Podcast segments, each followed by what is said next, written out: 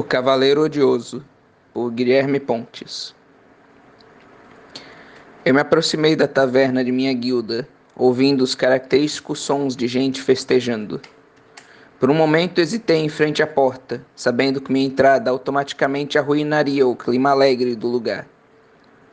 Porém, sabendo que minha presença seria considerado um incômodo independente de quando eu decidisse entrar, e raciocinando que seria inconveniente a bem mais pessoas ficar carregando a enorme cabeça do ciclope que havia matado por aí do que simplesmente estragar uma festinha de bar, eu decidi só entrar logo e resolver o que precisava o mais rápido possível. Como previ, porém, no momento que entrei no estabelecimento, toda a comemoração parou e um clima tenso passou a permear o lugar.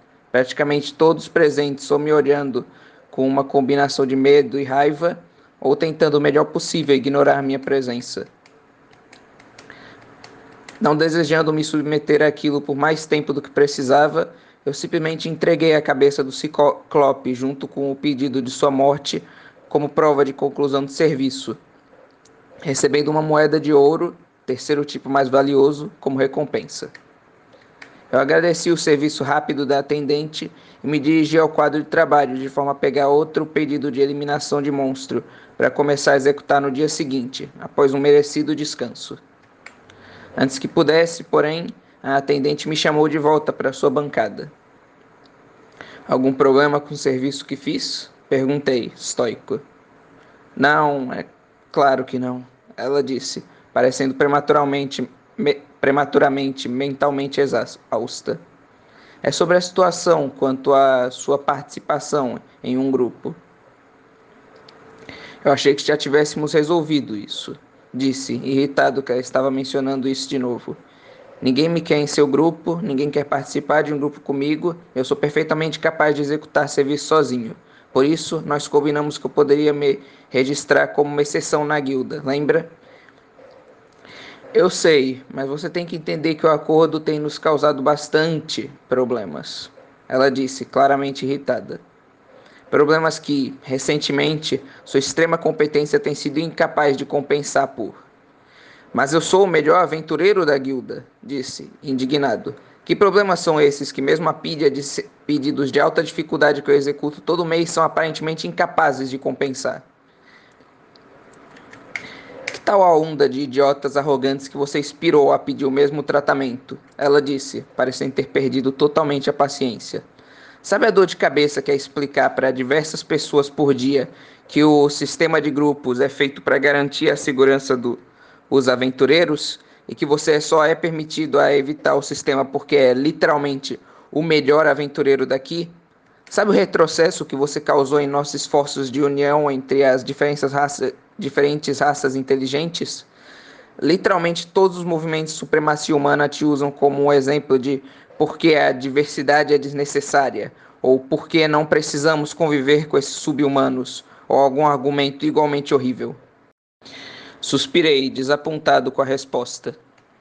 Honestamente, eu não achava que ter que lidar com algumas pessoas idiotas e contrárias era um preço tão ruim a, a, a se pagar pelo, pela eficiência de meu serviço.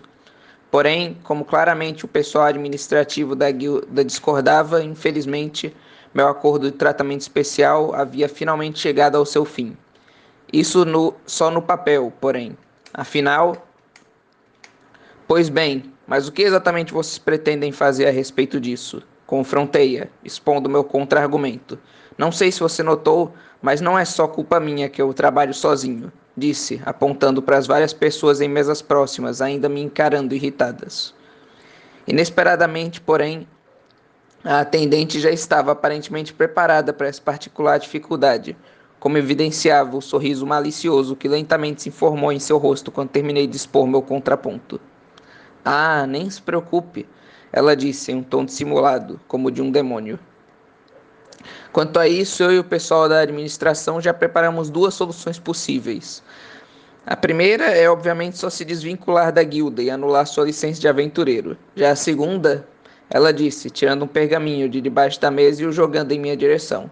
É um pouco mais interessante, para dizer o mínimo. Eu abri o pergaminho, apreensivo quanto ao seu conteúdo, que, aparentemente consistia de uma proposta tão vil, ponto de inspirar um sorriso malicioso suficiente no rosto da geralmente calma atendente para me dar calafrios na espinha. Obviamente, só por sua expressão, eu já sabia que eles planejavam me fazer compensar pelos inconvenientes que eu aparentemente os havia causado. Nem em meu pior pesadelo, porém, eu teria imaginado que eles seriam tão extremos a respeito de minha punição. Mas que diabos é isso?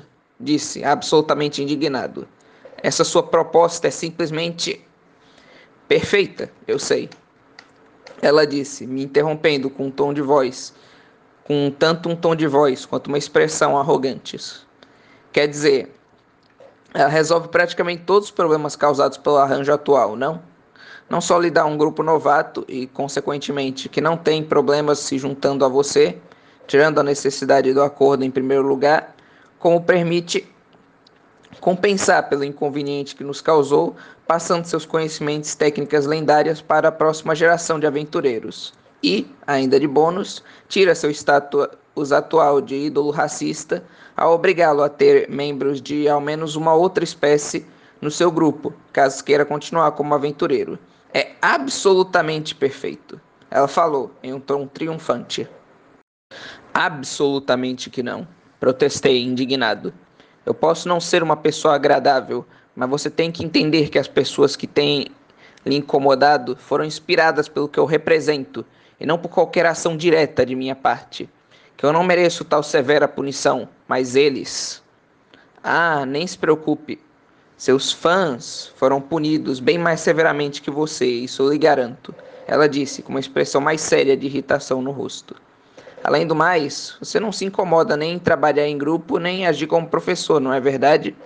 A única parte desse acordo que realmente é uma punição é você ter que lidar com gente que não gosta. E você já deixou bastante claro que não considera isso um grande incômodo, não é mesmo? Ela disse, referenciando minha anterior indiferença quanto às suas reclamações. Olhei para ela enraivecido, tentando e falhando em elaborar outro contra-argumento em minha mente.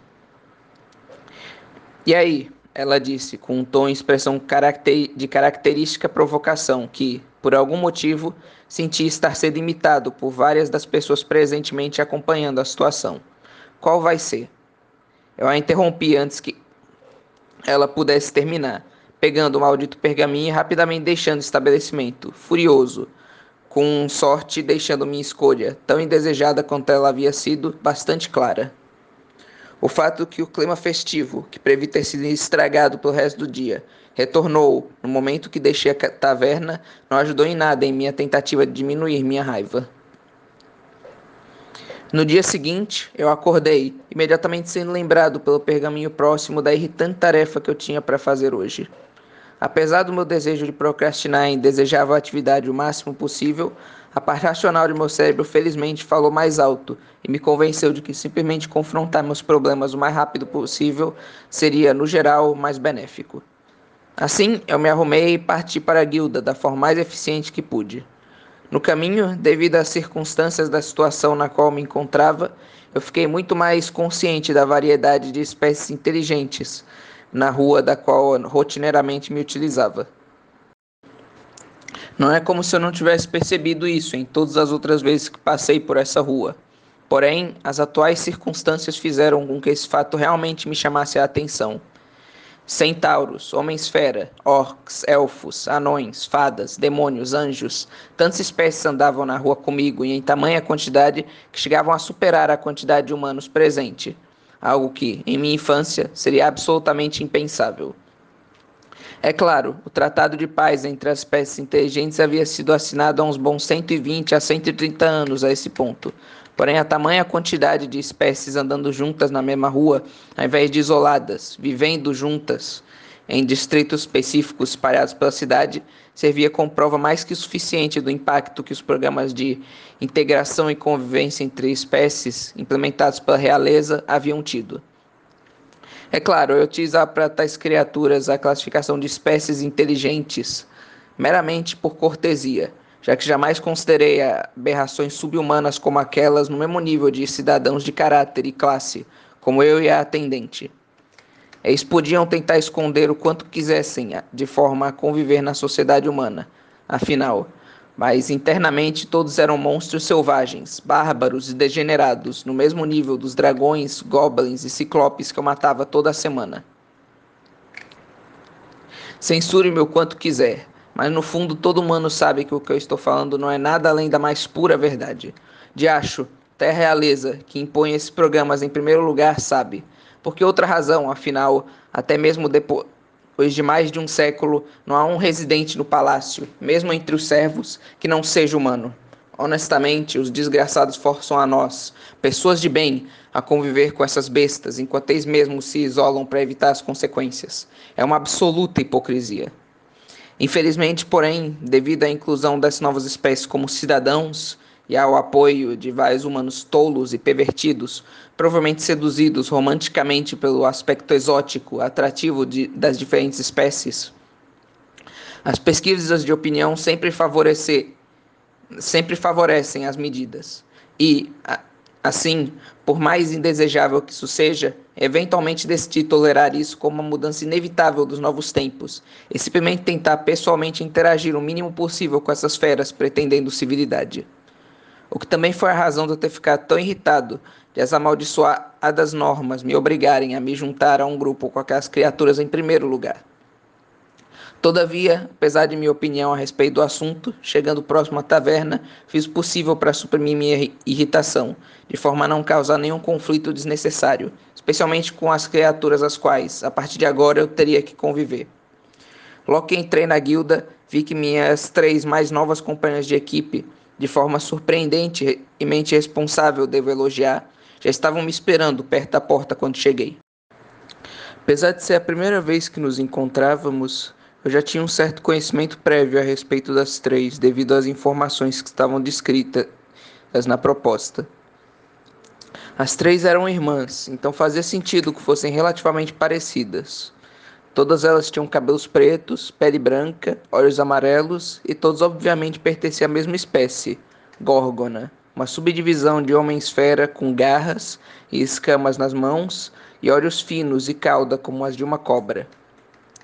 Tirando isso, todos eram bastante diferentes, porém, a primeira, Medusa, tinha apenas 10 anos de idade, cabelos longos e soltos, se utilizava de uma espada e era das três a mais atlética. A segunda, Euriale tinha já seus 15 anos, cabelos curtos, se utilizava de um arco e era das três a com corpo mais curvilíneo. Finalmente, a terceira, Steno, já no começo de sua segunda década de vida, tinha o cabelo organizado em um rabo de cavalo, se utilizava de uma lança e, como seu corpo levemente acima do peso e sua expressão pouco entusiástica sugeriam, provavelmente tinha sido arrastada para a vida de aventureira por suas irmãs mais energéticas. Tão cedo quanto me viu, a mais nova se dirigiu até mim, com um brilho de animação nos olhos. Você é o cavaleiro Jazão, certo? Ela disse, com uma expressão extremamente alegre no rosto. Bem, sim, porque, disse, um pouco intimidado pelo extremo entusiasmo da menina. Ah, meu Deus, eu não acredito, eu não acredito, ela disse, de alguma forma ficando ainda mais animada que antes. Em sua animação, ela até mesmo se beliscou para ver se não estava sonhando. Ah, é verdade, é verdade. Meu primeiro grupo, meu primeiro grupo já vai ser com o melhor cavaleiro do mundo, ela disse, não só, só não pulando de alegria porque sua estrutura física deformada não a permitia. Eu acredito que você esteja, disse, desacostumado com toda aquela adoração, ou, bem, com qualquer adoração que seja. É verdade que você matou dois gigantes por si só? Ela disse, nem me dando a oportunidade de completar uma frase sequer e que cortou a cabeça de um dragão com um simples balançar de sua espada e que, felizmente, a irmã do meio veio à minha ajuda, dando um cascudo na menor de forma a finalmente interrompê-la. Para com isso, Medusa. Não está vendo que está deixando o pobre homem desconfortável? Ela repreendeu, irritada, em seguida direcionando seu olhar para mim. Desculpe minha irmã mais nova, é que as crianças de nossa comunidade o admiram bastante. Na, não tem problema, está, está tudo bem disse, ainda um pouco intimidado pela coisa toda. Sinceramente, apesar de minha vergonha a respeito, devo admitir que saber que eu tinha fãs, pessoas que legitimamente me admiravam ao invés de só me olhar com repulsa em sua expressão, me alegrou por alguns segundos. Percebi que as únicas pessoas que me admiravam, porém, eram aparentemente aquelas crianças sujas e abomináveis, absolutamente estragou esse sentimento. Agora, se você quer mostrar mesmo que o admira, vai e se apresente de forma decente. Ela disse, continuando seu sermão.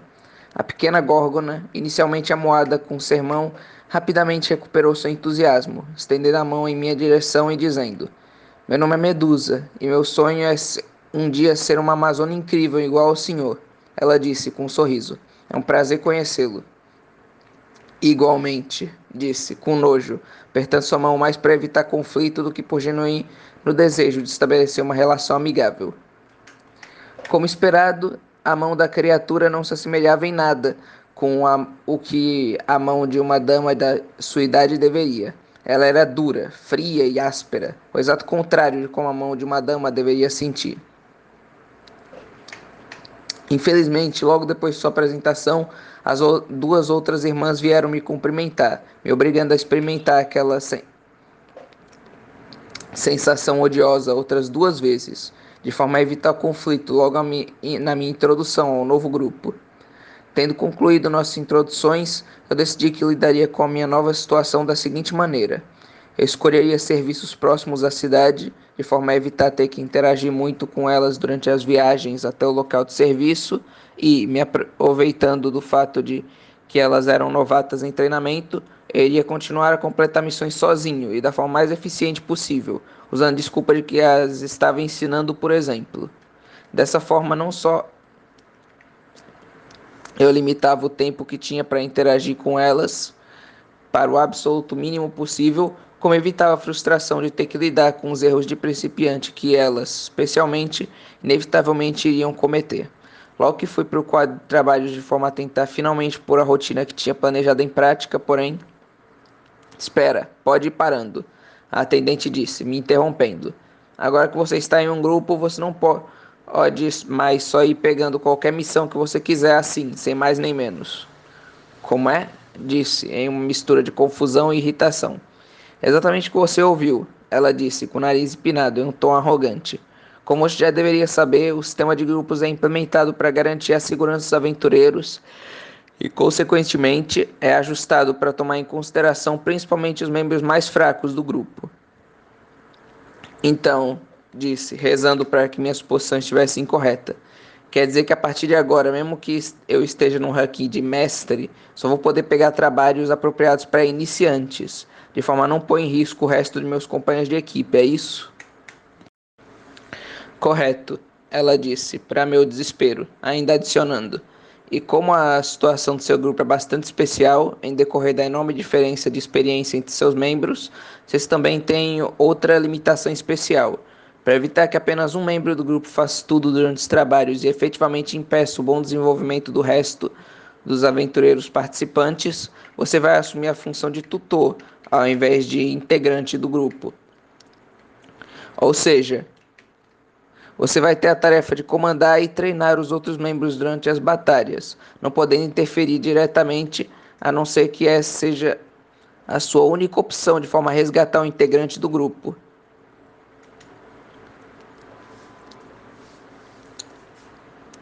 Ah, e nem pense em tentar nos passar a perna só porque está fora de nossa supervisão.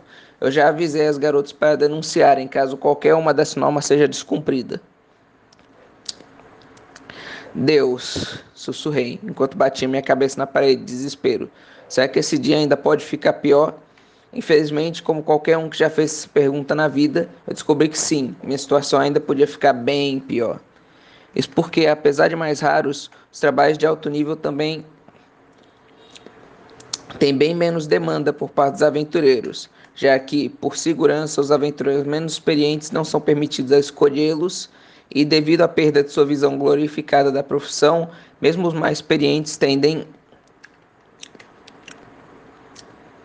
a continuar escolhendo os trabalhos de médio e baixo nível, valorizando mais segurança e estabilidade de renda desse tipo de serviço, ao invés da glória e alta recompensa do serviço de alto nível.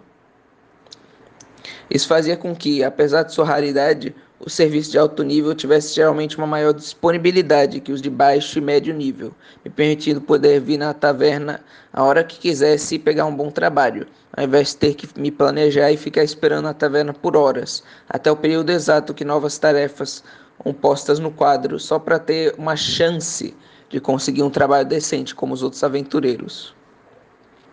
Assim sendo, não só eu teria que, a partir de agora, sofrer com a mesma inconveniência irritante meus colegas, como, graças à natureza repentina com a qual eu fui informado dessa nova limitação, eu havia perdido o período naquele dia que eu sequer tinha a opção de passar por aquele estorvo e, em consequência, havia perdido a oportunidade de pegar sequer uma missão aceitável.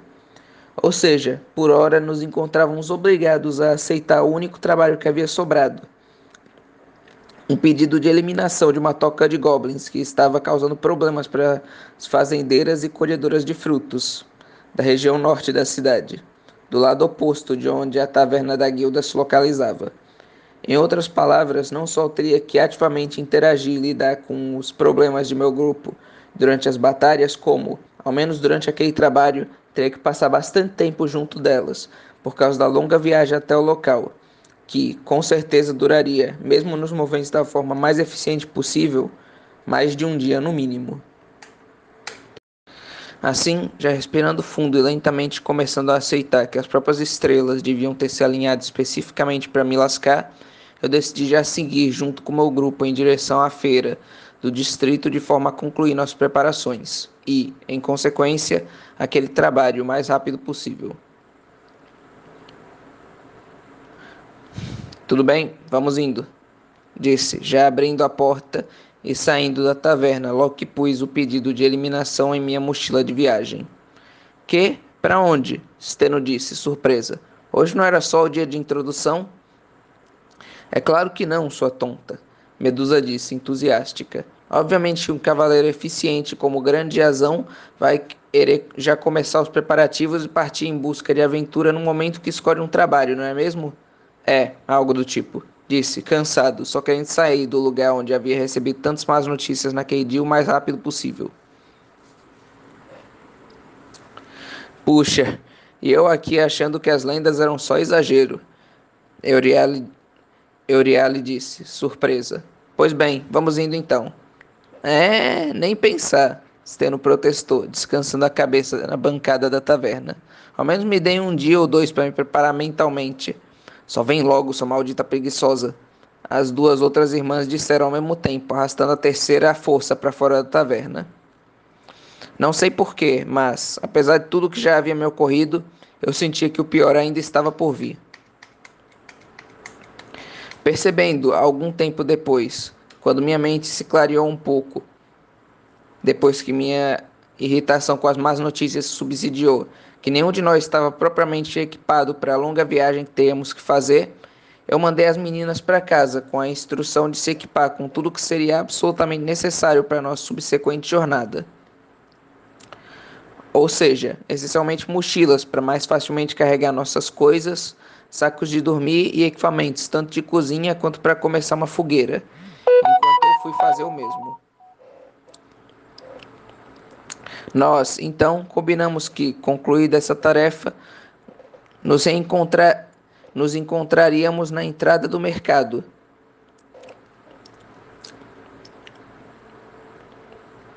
Para comprar suprimentos para a viagem, tais como água, comida e poções de cura suficientes tanto para a ida quanto para a volta. Como eu já carregava a maioria do que recomendei que elas trouxessem rotineiramente em minha mochila, eu passei em casa essencialmente só para pegar meu saco de dormir. É uma viagem rápida que não deve ter durado nem 10 minutos. Graças a isso, eu, previsivelmente, fui o primeiro a chegar ao nosso ponto de encontro na feira de produtos. Para minha surpresa, porém, apesar da distante comunidade em que viviam e da velocidade de deslocamento naturalmente deficiente das górgonas, as três irmãs não me fizeram esperar muito pelo nosso reencontro, chegando ao ponto combinado somente 15 minutos depois de mim, todas extremamente cansadas, como se tivessem acabado de correr uma maratona. É, mas como. Medusa disse entre respirações fundas. A gente se esforçou tanto para chegar cedo aqui. Viu? Eu falei que não valia a pena assim tanto esforço. Steno disse, irritada. No fim das contas, só chegou aqui antes da gente de qualquer jeito. A gente fez esperar muito? Eurial lhe perguntou, preocupada. Não, não, eu esperava ter que esperar bem mais, na verdade. Disse, me sentindo até um pouco culpado de ter estragado os planos delas. Mas olha, a minha casa é praticamente vizinha à taverna, então não se preocupem muito em chegado depois de mim, ok? Vou admitir, apesar da feiura de sua espécie no geral, os sorrisos que elas me deram quando eu lhes disse isso foram alguns mais belos que eu já vi na vida.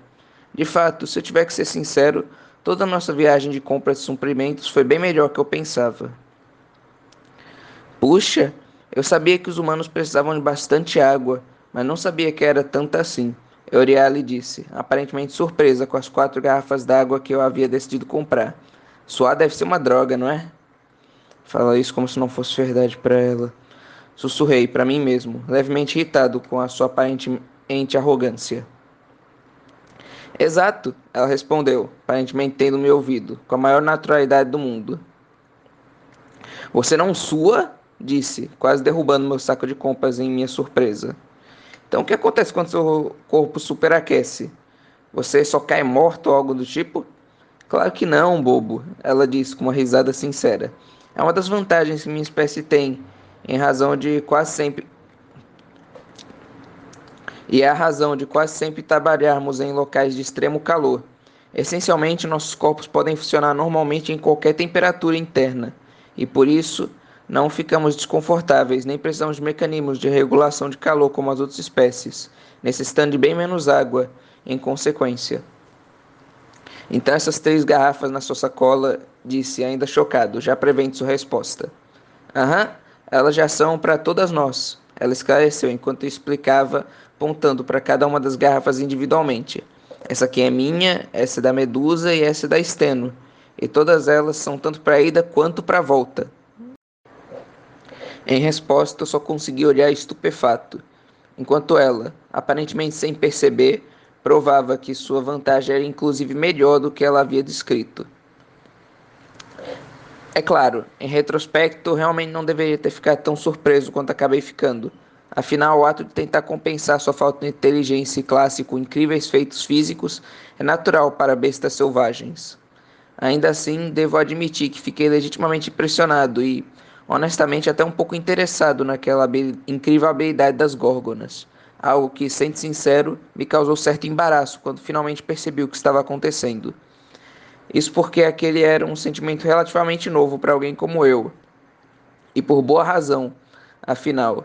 Afinal, apesar de estar sem ter, sempre ter estado ciente dessas diferenças positivas que outras espécies tinham em relação aos seres humanos, eu jamais as havia dado muita atenção, sempre raciocinando que, quaisquer que essas fossem, elas não deviam ser, elas deviam ser tão irrelevantes quanto as garras, presas, músculos e couro grosso dos animais e monstros da floresta. Afinal, apesar de todas essas supostas vantagens, nós ainda havíamos emergido como a espécie dominante em razão de nossa adaptabilidade. Honestamente, considerando que eu ainda mantinha tais crenças, meu recente interesse e admiração por aquele feito eram até um pouco inapropriados e irracionais, levando tudo em consideração, que era a razão de meu embaraço a respeito do sentimento.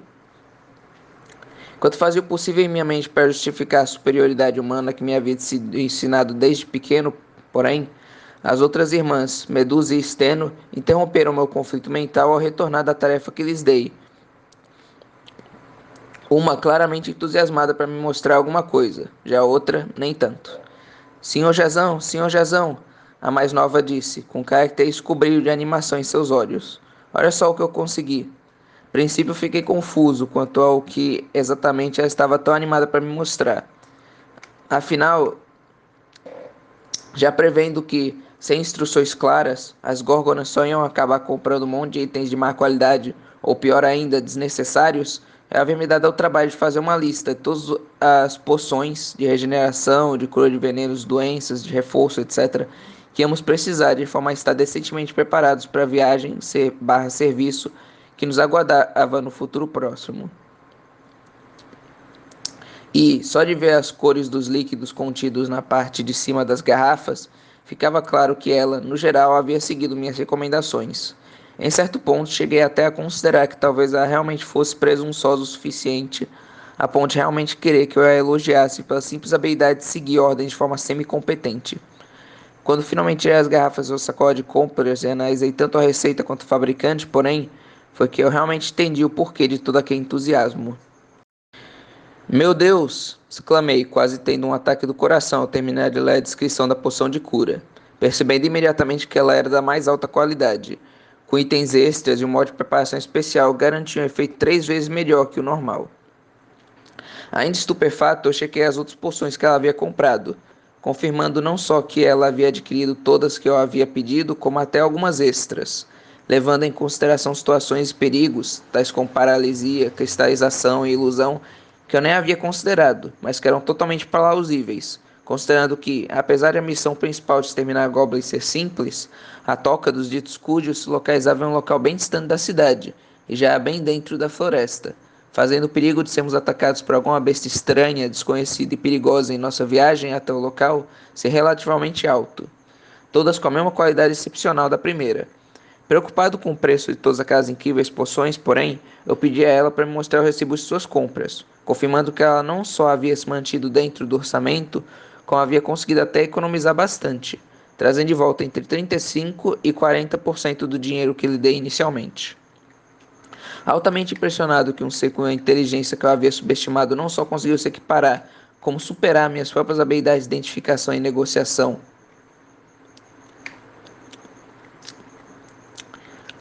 Ah, de itens de qualidade, eu não consegui nem sentir inveja, de tão grande que era minha sincera admiração pelo seu grande feito.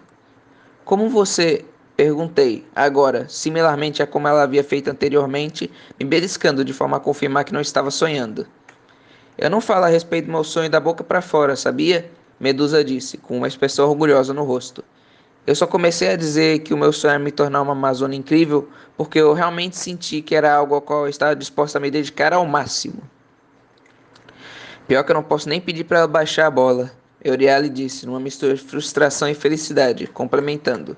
Afinal, de todas as górgonas da comunidade que você inspirou a se tornar aventureiras, ela é de longe a mais dedicada. Do momento que ela aprendeu sobre você aos 5 anos de idade até agora, ela tem se dedicado completamente a treinar e estudar em absolutamente todas as habilidades necessárias para se tornar uma aventureira, das partes mais excitantes que todo mundo se dedica, como combate e carregamento de peso, até as partes mais chatas, como negociação, avaliação de itens e extração de materiais úteis da floresta. Depois que eu vi aquilo, todo meu embaraço prévio em admirar e me interessar por uma daquelas górgonas desapareceu completamente. Por um momento, por mais breve que isso tenha sido, eu mesmo parei de me importar com a espécie a qual aquela garota pertencia e, parei a som e passei a somente me concentrar e, mais importante, genuinamente apreciar aquele ato de extrema e honesta dedicação. Afinal, mesmo eu, aventureiro de extrema habilidade que eu era, tinha, como muitos, me focado apenas nas partes mais excitantes, respeito de ser um aventureiro, e tido que adquirir o resto das habilidades necessárias naturalmente por meio de tentativa e erro ao longo de minha carreira. Por isso, independentemente de qualquer outra coisa, só saber que alguém tão jovem não só havia tido a dedicação, com a disciplina para não só se informar a respeito, como se aprimorar em todas as habilidades necessárias para sua profissão dos sonhos, por mais tediantes ou inconvenientes que esses estudos fossem, me fazia sentir uma admiração mais genuína que qualquer outra que eu havia sentido na vida. Antes que eu pudesse sequer parabenizá-la por seu feito incrível, porém, todavia, ambos os meus sentimentos de admiração, tanto menor e mais geral que inicialmente senti pela vantagem de sua espécie, quanto esmagadoramente maior e mais particular que senti por Medusa, devido à sua incrível dedicação e disciplina em relação ao seu sonho, foram quase que imediatamente superados e esquecidos, em face do absoluto desapontamento que a gorgona restante me causou. Mas isso é estranho, disse, percebendo de repente algo peculiar a respeito da situação. Onde está o dinheiro que eu dei a Steno?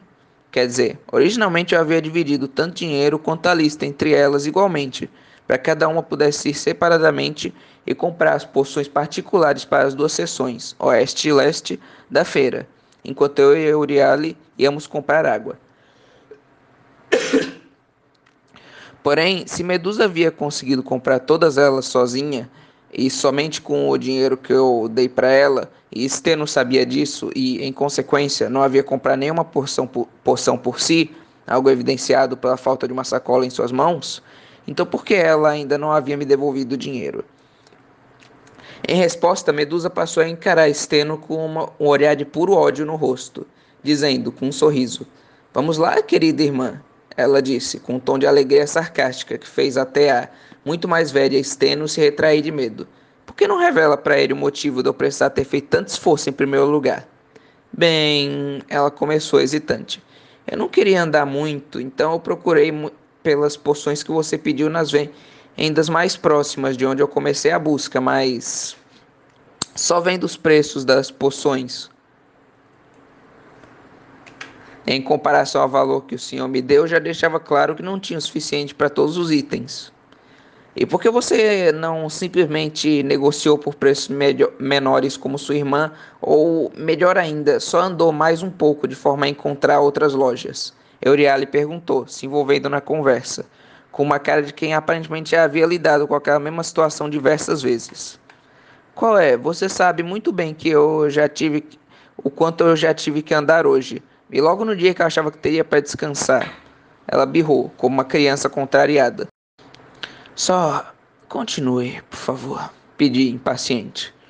Enfim, logo que notei isso, eu tive a ideia de investir aquele dinheiro de forma a tentar aumentá-lo de forma rápida do mesmo jeito que a Oriale faz com a renda doméstica. Percebendo convenientemente, logo que tive a ideia, um grupo de homens apostando dinheiro em um jogo de dados no beco próximo.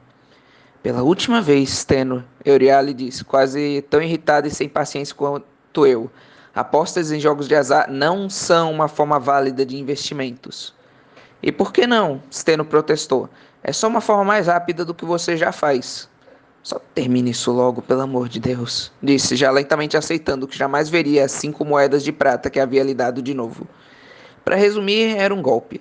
Os caras tinham notado meu desespero e tinham deliberadamente começado a, a jogar perto de mim para me atrair e lentamente roubar meu dinheiro com dados viciados. E por que você não conta para eles quantas jogadas exatamente você levou para sequer chegar a essa conclusão, Steno? Medusa disse, aparentemente determinada a nos mostrar precisamente porque estava tão irritada com sua irmã. Umas 20, quando todo o meu dinheiro já havia acabado, ela disse, parecendo finalmente lembrar de alguma coisa. Ah, é mesmo. Eu também perdi minha lança na aposta, então a gente vai ter que comprar uma nova antes da viagem. Depois de um momento respirando fundo, silenciosamente processando a minha raiva de forma a evitar rasgar aquela menina no meio com minhas mãos nuas, eu novamente me manifestei.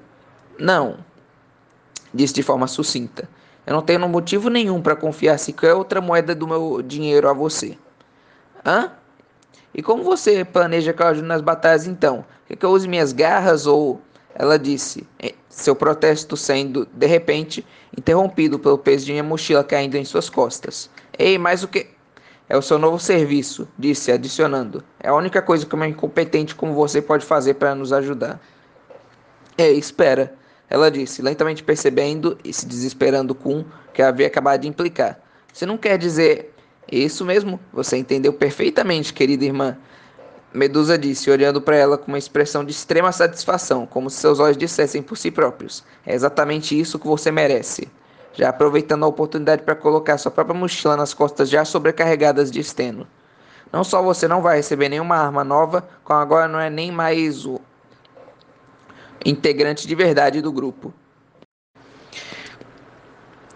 Euriale, por favor, me ajuda, Steno disse, desesperada, quase chorando, sendo novamente interrompida pelo peso de outra mochila caindo em suas costas.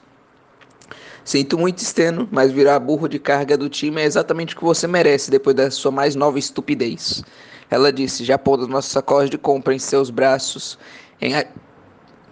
em adição a todas as mochilas que ela já tinha que carregar. Ah, que sensação boa! Minhas costas já estavam começando a doer. Bom, tirando essa parte. Ainda assim, para alguém que sinceramente achava que odiaria todo e qualquer minuto que sequer tivesse que ficar próximo daquelas criaturas, só o fato de, por boa parte da experiência, eu ter me encontrado até mesmo me divertindo com a presença delas, já era bastante surpreendente. Talvez, porém, não devesse ter sido.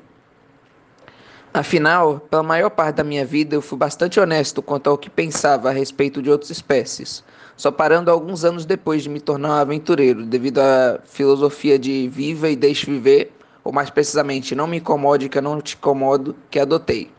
Então, como já deve ser fácil de imaginar, em uma época em que a diversidade e a integração de espécies estavam no auge de ganho de popularidade, minhas opiniões me isolaram bastante socialmente, ao ponto que, durante toda a minha infância, as únicas pessoas com quem falei regularmente foram meus pais e professores. Em minha vida adulta, obviamente, isso somente piorou, já que saí de, da casa dos meus pais, parei de interagir com meus professores e rapidamente fui novamente socialmente isolado pelos rest, pelo resto dos membros da guilda. Em certo ponto, eu passei a viver a minha vida toda sozinho, falando raras vezes mais que algumas palavras com a atendente da guilda para confirmar a conclusão de uma missão. Assim, talvez não devesse me surpreender tanto com o fato de que, depois de certo tempo, eu praticamente me esqueci, ou talvez seja curado dizer que eu parei de me importar com o que eu estava saindo e passei a simplesmente aproveitar a experiência de sair com alguém, quem quer que seja essa pessoa, uma experiência que, até aquele ponto, só havia tido poucas vezes em minha infância, somente com meus pais. Quando terminamos de comprar a água e as poções de cura e passamos para a comida, porém, um incidente ocorreu que finalmente me tirou desse trance bobo e infantil de felicidade, me fez lembrar da razão por que eu não só normalmente me importava com as diferenças entre as espécies, como, mais importante, porque eu odiava outras espécies em primeiro lugar. Como a maioria dos desastres, meu incidente deu vários avisos que, em meu trance, eu infelizmente ignorei. O primeiro ocorreu quando estávamos na feira comprando comida. Euriale disse, notando a quantidade massiva de carne de primeira que ela estava pegando. Só gostaria de avisar que apenas paguei pelas porções do meu próprio bolso porque sabia que aventureiros iniciantes como vocês não teriam dinheiro suficiente. Ah, me desculpa, ela disse, arrependida, já devolvendo toda a carne de volta para onde ela achou. Foi só você nos dar um pouquinho de dinheiro para eu perder a cabeça e acabar me aproveitando sua boa vontade. Eu realmente sinto muito. Você não precisa devolver tudo também, disse, envergonhado com a reação extrema que ela havia tido. Só estou avisando para comprar comidas que estejam dentro do seu próprio orçamento. Mas toda essa carne dessas feiras sempre custa tão caro ela disse, como sem conflito interno. Se for para pagar do meu próprio bolso, então para mim vale bem mais a pena economizar caçando nossa comida durante a viagem e guardar o dinheiro que sobrou depois de comprar água. Que é isso, mulher? Também não precisa reduzir a esse nível, disse, chocado pela facilidade com qual ela estava disposta a recorrer a comportamentos tão animalescos. Esse tipo de coisa é só nos reduzir disse, Medusa disse, confusa. Mas isso aí já é já é o normal pra gente. Para a maioria do pessoal da comunidade, inclusive, Euriale comentou, parecendo até um pouco ofendida com a minha descrição do ato da caçada. Ma mas por quê? disse chocado. Vocês não podem só comprar vegetais ou comidas mais baratas? É claro que não, Euriale respondeu indignada. Sabe a baixa indigestão que isso daria? Isso mesmo, senhor Jazão. Nós somos górgonas, esqueceu? Nós só comemos carne, Medusa complementou, em um tom consideravelmente mais calmo que sua irmã. Entendo, desculpe o constrangimento, disse envergonhado. Estranho, pensei refletindo no ocorrido. Tenho quase certeza que ao menos estudei a respeito todas as particularidades de cada uma das espécies não humanas. Então por que isso me surpreendeu tanto? Porém, sendo sincero, eu já sabia o motivo. Todavia, naquele presente momento, devido ao meu orgulho, não conseguia admiti-lo para mim mesmo. Em essência, em minha mente, como havia associado espécie não humana somente com coisas ruins, quando passei a admirar certos aspectos daquelas górgonas, meu cérebro tentou conciliar as duas ideologias, me fazendo esquecer momentaneamente que elas eram górgonas em primeiro lugar. De fato, com o quão iludido eu estava naquele momento, se alguém me perguntasse, era capaz de eu até ter esquecido de algo tão simples quanto o fato de que minhas companheiras possuíam caudas no lugar de pernas. Porém, como aquele era somente um mecanismo de proteção imaginário do meu cérebro, ele, obviamente, foi se desfazendo rapidamente quando confrontado com a realidade. De fato, observando as mochilas que Steno estava carregando, eu notei que só a minha tinha utensílios de cozinha, apesar de eu ter especificamente pedido a que todas trouxessem seus próprios. que estimulou minha mente a finalmente se lembrar de mais detalhes a respeito dos hábitos alimentares das górgonas. Em específico, o fato de que elas não só comiam carne, como, devido aos seus sistemas digestivos mais potentes, a consumiam exclusivamente crua. Minha mente, porém, ainda tentando manter intacta minha admiração por aquelas garotas, só me permitiu acessar até essa memória, me impedindo de perceber por mim mesmo a verdade abominável a respeito daquelas criaturas que aquelas pistas estavam tentando me contar. Não percebendo como mecanismo de defesa mental não percebendo como mecanismo de defesa mental iludido e motivado por percepções estereotipadas que era que o choque de aprender o resto em primeira mão teria um impacto ainda pior na minha imagem delas. Depois que terminamos nossas compras, nós começamos a atravessar a cidade em direção ao nosso objetivo, chegando à floresta somente quando já estava tarde, em parte por causa da lentidão das gorgonas no geral e de Steno em específico, por razões óbvias. E resolvemos já acampar pelo dia, apesar de termos efetivamente avançado apenas um quilômetro para dentro da floresta. Antes de acender a fogueira para preparar a comida e pôr nossos sacos dormir no chão com esse exato objetivo, porém, nós obviamente decidimos ir caçar, de forma a obter a refeição das meninas pelo dia. Como já estava escurecendo, todavia, não tivemos tempo de encontrar um herbívoro apropriado e, assim, tivemos que nos contentar em caçar um javali demoníaco que encontramos próximo ao local onde havíamos decidido acampar. Sem poder ajudar diretamente, sabendo que enfrentá-lo de frente seria difícil para aquelas aventureiros iniciantes, contudo, eu me aproveitei que o animal em questão ainda não havia nos notado e instruí Oriale que utilizasse seu arco para tentar acertar o javali entre os olhos, e Steno que ficasse atrás de mim e Medusa, de forma que pudéssemos protegê-la caso Oriale falhasse. Euriale pôs sua flecha no arco, puxou-a para trás e mirou-a na besta de forma extremamente habilidosa, claramente bem treinada. Apesar de bem treinada, porém, sua hesitação, constantes ajustes de mira, respiração nervosa revelavam seu amadorismo no ato de caça em si, como um estudante de arquearia que, ao terminar sua última lição com seu mestre, é instruído pela primeira vez a atirar em um alvo vivo. Devido a essa inexperiência, ela, infelizmente, acabou de se desesperando quando o javali se moveu muito de sua posição inicial e atirou sua flecha prematuramente, errando seu alvo em sua tentativa angustiada de acertá-lo.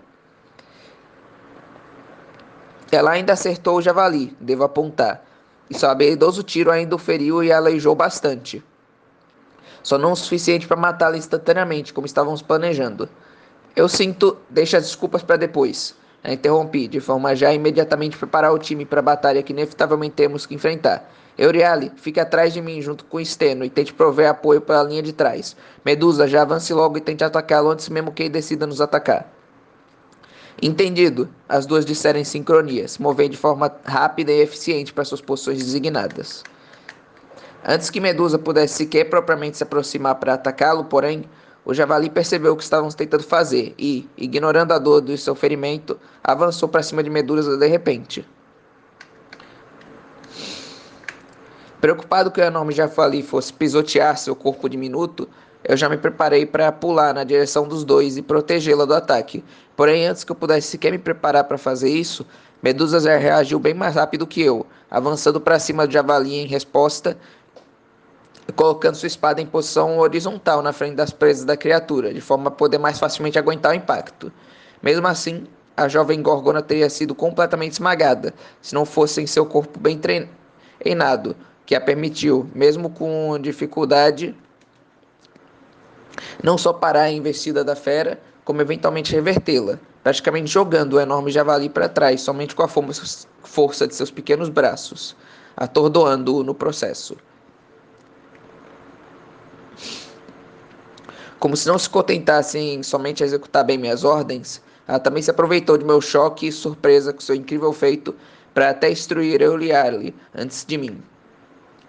É a sua chance. Acerta ele bem nos olhos. C certo.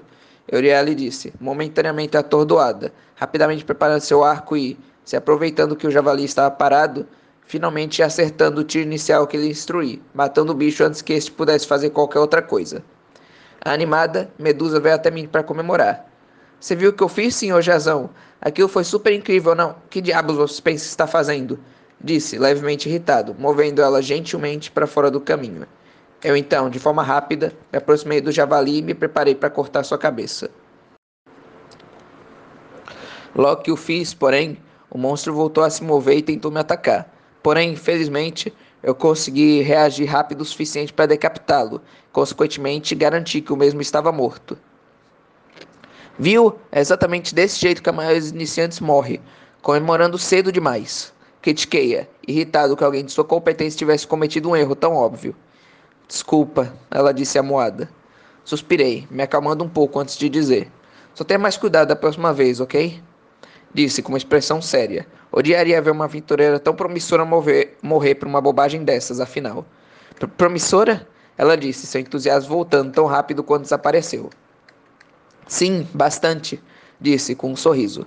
Não só você é bastante forte e habilidosa com sua arma, como só pela maneira rápida e calma com a qual você encarou a batalha, já posso dizer que você tem bastante experiência e prática de caça, apesar desse ser seu primeiro trabalho.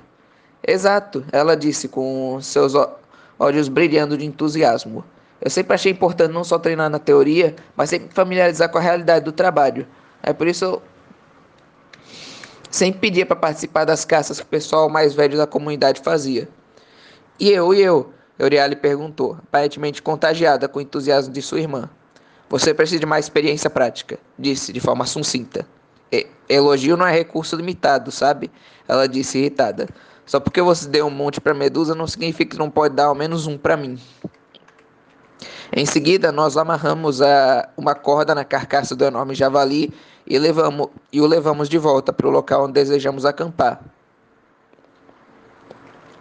Acendendo a fogueira e posicionando nossos sacos dormir próximo à mesma. Finalmente, Steno disse, cansada, tirando as mochilas das costas e as posicionando próximas de nossos sacos dormir. Sinceramente, eu devo ter perdido um quilo inteiro só carregando essas bolsas durante nossa caminhada. Você fala como se isso fosse uma coisa ruim, Medusa disse, apontando para a barriga flácida de Steno. Se for verdade, mais alguma dessas caminhadas, isso aqui já some completamente. Olha que incrível. Ei, vai se lascar, que tal? Steno respondeu, enquanto cobria a barriga, em uma mistura de vergonha e irritação, acrescentando depois em um sussurro. sussurro. Maldita Medusa, fica se gabando só porque tem essa barriga de tanquinho. Assim, enquanto ela estava tendo a discussão fraterna delas, eu fui até onde Steno havia deixado as mochilas e comecei a vasculhar a minha por, utensílios de cozinha que eu pudesse utilizar para tratar a carne elas haviam caçado, já que, como previamente estabelecido, elas não haviam trazido nenhum. Pensando bem, acho que só o fato de que eu precisava fazer isso em primeiro lugar que elas não haviam trazido nenhum instrumento nem para cozinhar, nem sequer para tratar a comida, deveria ter sido meu segundo aviso. Só esperem um minuto, ok? Acho que tem uns utensílios na minha bolsa que podem nos ajudar a cortar e tratar a carne. Ah, não precisa, a gente já consegue comer assim mesmo. Eureale disse, como se fosse a coisa mais normal do mundo. Hã? Disse, confuso, me virando para trás para encarar novamente. Do que diabos vocês estão? E foi aí que o incidente aconteceu. Eu me virei, e à minha frente observei uma cena de verdadeira selvageria. As górgonas estavam devorando o javali como verdadeiros animais, enterrando seus dentes e garras todas juntas e rasgando a carcaça de dentro para fora, enquanto bebiam o sangue, ruíam os ossos e comiam os órgãos do, do animal. Sem qualquer graça, sem qualquer modus ou classe, aqueles selvagens estavam devorando o enorme javali demoníaco como o próprio provavelmente as devoraria se tivesse vencido nossa luta. Eu quase vomitei ao ver a cena, perdendo toda a fome de tão enojado que estava ao ver aqueles seres cujas formas ao menos parcialmente lembravam a humana se reduzindo àquele estado deplorável. Foi aí que o bloqueio final de minha mente se quebrou e eu finalmente consegui perceber, não, lembrar, que aquela era a verdadeira face das meninas, não, das criaturas que eu havia passado a admirar. Afinal, é exatamente como meus pais sempre costumavam dizer. Suas ações boas não importam, nem seus grandes feitos ou mesmo suas atitudes admiráveis, por melhor, melhores que essas sejam. Porque, no final das contas, tudo isso nada mais são que mentiras, meras imitações feitas por animais tentando se passar por gente. Porque No final das contas, sua verdadeira natureza é exatamente a mesma dos monstros brutais e degenerados com os quais eles clamavam lutar, contra os quais eles clamavam lutar. E, mais nojado que e, e mais que enojado com elas, que estavam fazendo aquilo em primeiro lugar, eu fiquei dez vezes mais enojado comigo mesmo, por, mesmo que por pouco tempo, ter permitido sentir algo tão nobre quanto admiração para aquelas bestas selvagens. Depois disso, as górgonas puseram seus sacos de dormir no chão e se prepararam para dormir cedo, em preparação para a batalha importante que teríamos amanhã. Você não vem dormir com a gente, senhor Jazão? perguntou Medusa, preocupada. Não, ficarei de vigia por ataques noturnos, disse, de costas para ela enquanto falava. Nesse caso, Euryale disse, quando deslizava em minha direção. Eu vou ficar de vigia com você. Assim a gente pode tomar turnos e não precisa, interrompi. Vocês são iniciantes, preciso toda a energia para amanhã. Eu sou um profissional. Ficar uma ou duas noites sem dormir é normal para mim. Se, se você diz. Ela disse, enquanto voltava para o seu saco dormir, já notando pelo tom de minha voz que não valia a pena assistir. Insisti. Boa noite. Eu não a respondi. Afinal, o verdadeiro motivo de eu estar fazendo aquilo era exatamente porque eu queria um tempo sozinho para processar o que havia acontecido antes de ter que passar outro dia inteiro com aquelas coisas. Um tempo sozinho para finalmente conseguir aceitar que era aquele grupo de besta, que era aquele grupo de bestas que eu ficaria preso até o fim de minha vida de aventureiro. Apesar de ter tido uma noite inteira para isso, porém, minha mente simplesmente não conseguiu aguentar o tamanho desespero que a própria ideia me trazia especialmente quando retomamos a caminhada em direção ao nosso objetivo, eu pude finalmente notar mais detalhes a respeito delas, que, inicialmente por impaciência e em seguida, devido ao meu trance de felicidade, eu ou não havia percebido ou não havia dado a devida importância, e que definitivamente não só tenham servido como avisos ainda mais óbvios de sua inerente indecência, rudez e imoralidade, caso esse não fosse o caso, como já teriam me dado uma boa ideia no, do nível de intensidade em que aquelas características haviam se manifestado. O primeiro eram as armas que elas estavam usando, mal feitas, velhas e claramente compostas de um dos metais de pior qualidade que eu já havia visto. O problema disso era que, como qualquer aventureiro experiente pode confirmar, a arma que um aventureiro escolhe não só o reflete como pessoa, como molda como guerreiro.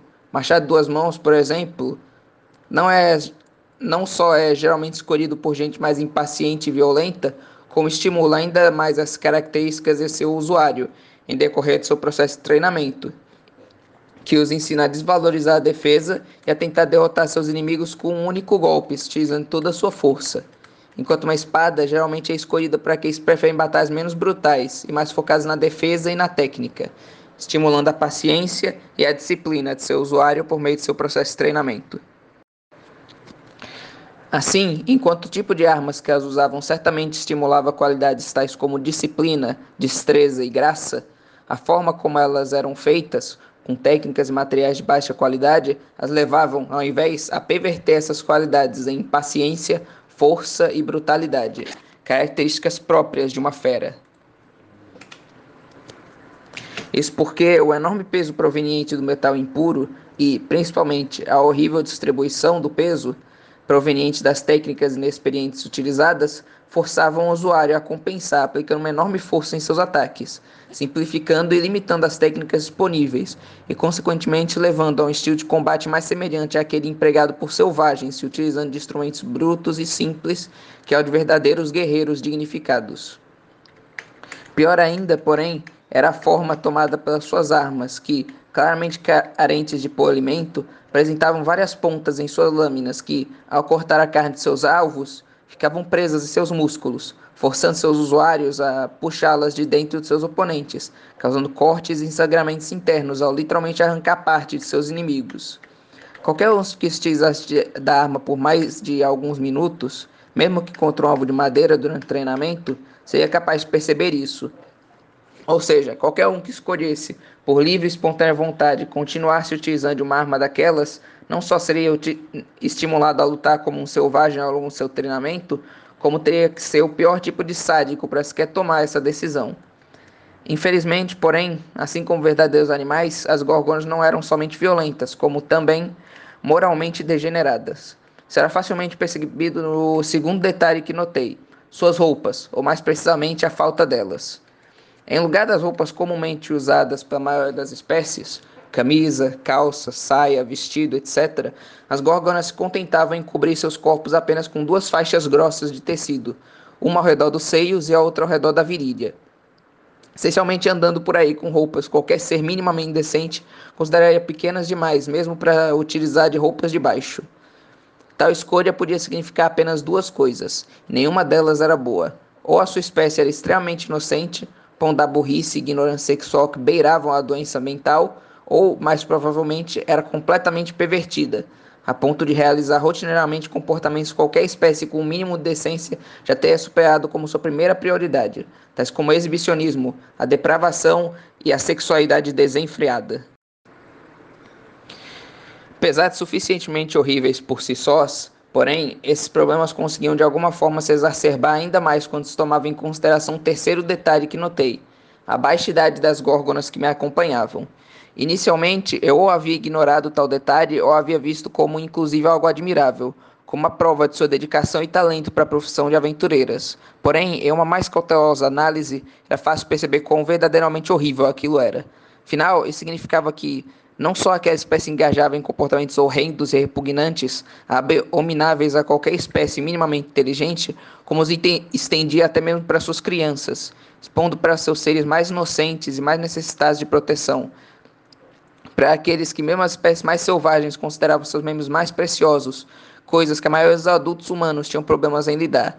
Uma atitude que os reduzia não só à qualidade de animais pretendendo ser, ser, serem seres civilizados, mas ao nível dos piores, mais vis seres já documentados. Honestamente, elas deviam se considerar sortudas de eu não ter dado atenção a nada disso antes, ou, simplesmente, ou eu não simplesmente teria tentado me distanciar o máximo possível, como as teria tratado exatamente como as feras, não, como a escória nojenta que elas eram. Eu provavelmente teria conseguido achar ainda mais detalhes repugnantes a respeito das criaturas, se o grito de uma delas não tivesse sido suficiente para me tirar do meu trance de ódio. Senhor Jazão! Me... Chamou, impaciente, como se já estivesse tentando chamar minha atenção de forma mais sutil anteriormente. O quê? Disse. Gritei, uh, descarregando nela a raiva que minhas reflexões a respeito de sua espécie haviam lentamente gerado em meu ser. Meu grito intimidou as três bestas por um momento, a mais nova delas só voltando a falar segundos mais tarde, agora com pequenas lágrimas em seus olhos. É, é que você continuou andando, apesar de a gente já ter chegado nas tocas dos goblins. Aí, preocupada, a irmã do meio a abraçou e começou a afagar sua cabeça, tentando consolá-la. O que deu em você hoje? A protestou, indignada. Precisava ter gritado com a medusa desse jeito? Só vamos terminar isso logo, disse, ignorando sua pergunta enquanto me dirigia em direção à toca, a, a qual a mais nova havia indicado. A morada das criaturas era uma caverna profunda, um lugar geralmente evitado por outros monstros, mas preferido por pelos goblins devido à sua habilidade única entre os outros habitantes da floresta de produzir fogo. Tendo isso em mente, eu peguei um galho particularmente grande de uma árvore próxima e, me utilizando de meus instrumentos para acender a fogueira, transformei-o em uma tocha improvisada. Já na entrada era imediatamente possível notar que aquele era um lugar habitado caminho pavimentado, mecanismos de iluminação e até mesmo pinturas decorativas, apesar de bastante rústicas e primitivas, serviam como prova definitiva de que uma raça que, apesar de possuir conhecimento necessário para moldar o ambiente ao seu redor, ainda possuía técnicas muito primitivas, comportamento muito violento para entrar na classificação formal de espécies inteligentes, ou seja, goblins. Ei, gente, a gorgona mais velha perguntou, com certo medo em sua voz. Eu sei que é meio tarde para perguntar, mas é verdade que os goblins estupram as mulheres de outras espécies para se reproduzir? Deus, dai-me paciência. Claro que não, sua tonta. A do meio respondeu, impaciente. Isso é só um rumor idiota que começou por causa da aparência nojenta que eles têm. Sério que você achava isso mesmo? A mais nova caçoou, parecendo lentamente recuperar sua atitude mais animada. Quer dizer, qualquer um com mínimo de conhecimento de biologia sabe que isso não faz o menor sentido. Que, que bom então. mas velha suspirou aliviada. Mas é verdade, porém, que eles gostam de crucificar e comer lentamente suas vítimas. Não! A mais velha gritou, se escondendo atrás da do meio. Agora ao menos eu, eu já sei quem é que fica pondo essas ideias na cabeça dela. A do meio disse, enquanto dava um cascudo na, mais nova. Cansado de ouvi-las falar, eu analisei o ambiente na qual estava, na qual estava minuciosamente, de forma a encontrar alguma justificativa lógica para fazê-las calar a boca. Felizmente, apenas alguns passos depois, eu achei a coisa perfeita. Medusa, ataque aquele buraco na parede. Disse, da forma mais repentina possível, apontando para um bem escondido, porém relativamente grande buraco na parede da caverna, localizado mais ou menos dois metros à frente de onde estávamos. O quê? Mas por. Ela perguntou, confusa com meu repentino pedido. Depressa, não temos muito tempo. Insisti em um tom impaciente. Ok, ela disse, ainda confusa, enquanto se dirigia ao buraco que apontei já com sua arma pronta. Logo que ah, chegou a um metro do mesmo, porém, um goblin de repente apareceu de dentro da abertura e saltou em cima dela, tentando cortar sua garganta. Graças à minha instrução prévia, porém, a Gorgona já estava preparada quando o Goblin apareceu, imediatamente perfurando seu coração com sua espada em resposta ao ataque. Depois disso, eu esperei um pouco até se recuperar do susto e então disse, avançando enquanto falava: As cavernas de Goblin são conhecidas por serem cheias de armadilhas designadas exatamente para pegar aventureiros desprevenidos. Então recomendo que vocês fiquem mais atentas quando transitamos por aqui. Entendi, a mais nova disse, como uma expressão animada no rosto, como se tivesse finalmente percebido algo. E foi por isso que você acendeu uma tocha lá fora, apesar do mecanismo de iluminação, certo? Em resposta, eu simplesmente balancei a cabeça e me virar para trás, em um gesto de confirmação. Droga, estava tão concentrada na conversa que nem pensei nisso. A Górgona do meio disse, parecendo ao mesmo tempo frustrada e desapontada consigo mesma. Pois bem, gente, sem mais papo furado então. Lembre-se do que o Jazão disse: é do orgulho que morrem os aventureiros. Ela fala como se não estivesse fazendo isso ela própria só alguns minutos. A gorgona mais velha sussurrou irritada. Além do mais, eu tenho quase certeza que ele nunca deu uma lição assim então. Desculpe, você falou alguma coisa? A do meio disse com um sorriso falso no rosto, enquanto levantava seu punho em um gesto de ameaça. Não, não, claro que não. Eu, eu não falei nadinha. Em resposta, a do meio desfez seu punho. Então nós podemos, finalmente, seguir caminho em glorioso silêncio. Felizmente, os goblins não nos atacaram durante o resto de nosso trajeto pelo caminho estreito da caverna, provavelmente intimidados pela facilidade e rapidez com a qual a gorgona mais nova matou um de seus companheiros, além de minha experiência em achar seus esconderijos. Escolhendo, ao invés, fugir por meio dos mesmos túneis por dentro da montanha, os quais eles ah, usavam para entrar em seus covis em primeiro lugar. Logo que chegamos a uma abertura na caverna, no final do caminho estreito, suspeitosamente desprovida dos mecanismos de iluminação presentes no resto da toca, porém, eu percebi que essa fantasia temporária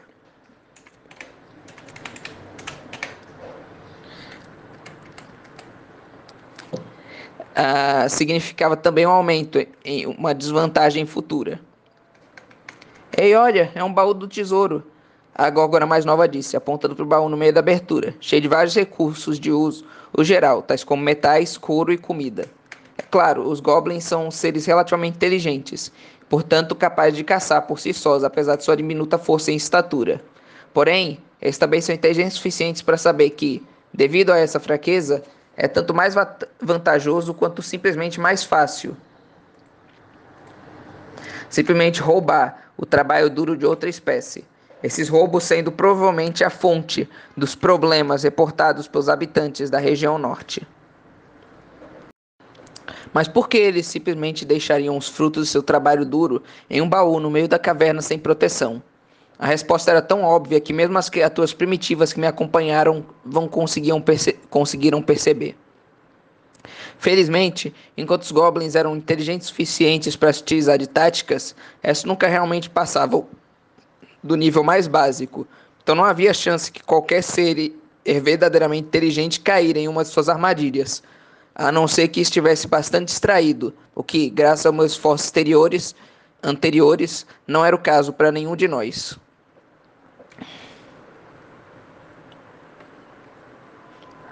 A nossa situação ainda apresentava um grande dilema, porém.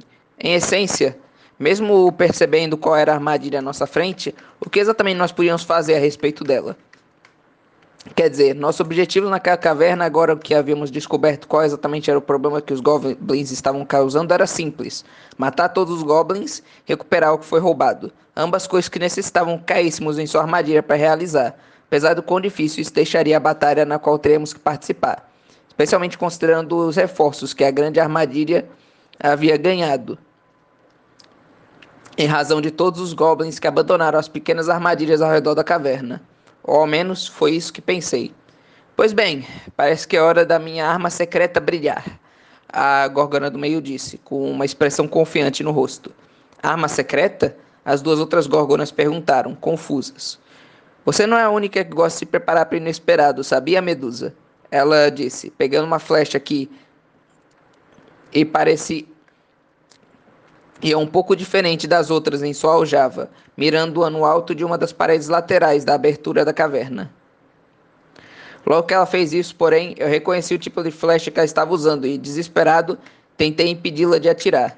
Antes que pudesse sequer mover um músculo, todavia, ela atirou sua flecha, causando uma grande explosão que tanto iluminou a massiva quantidade de buracos na parede por onde os goblins planejavam nos emboscar, quanto destruiu par do teto da caverna, obstruindo-os e essencialmente impedindo metade dos goblins presentes de participarem da emboscada inicial.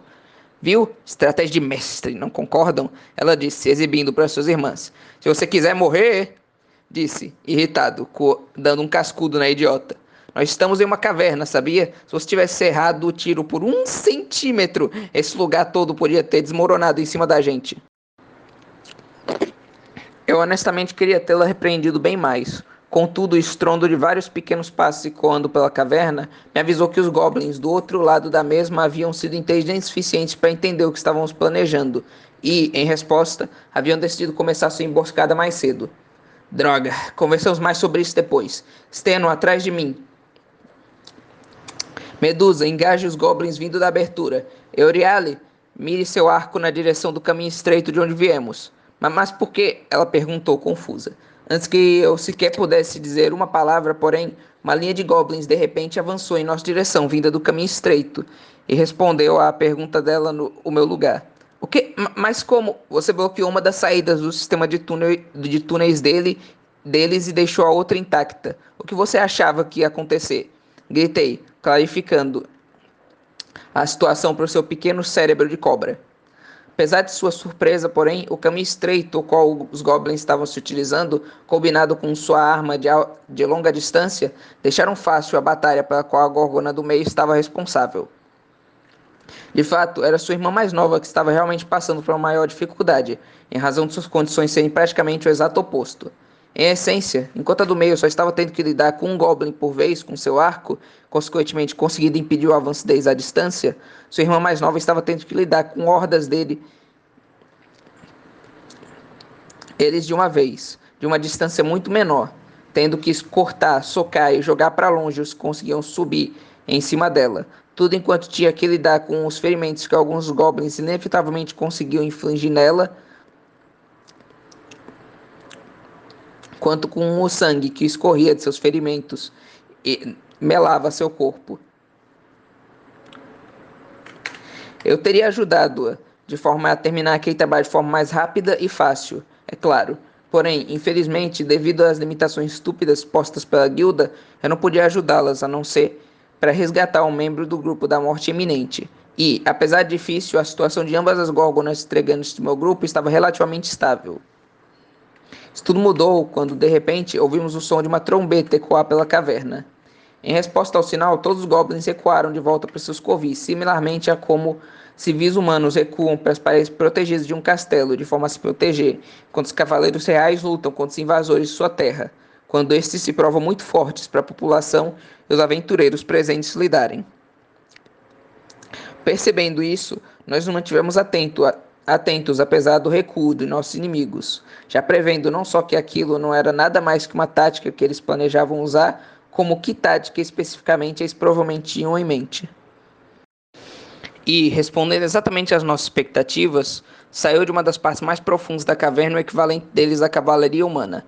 um Goblin Supremo, uma criatura única, mesmo entre os maiores e mais fortes Goblins já documentados. Isso porque, enquanto a maioria dos goblins normais cresciam, normalmente, até o tamanho de uma criança humana e, no máximo, até o tamanho de um adolescente, os supremos nasciam com uma alteração genética rara, que fazia não só seus ossos, como seus músculos crescerem de 3 a 4 vezes mais rápido e por 2 a 3 vezes mais tempo que os de um goblin normal. Para a maioria dos afetados, a alteração meramente levava à morte.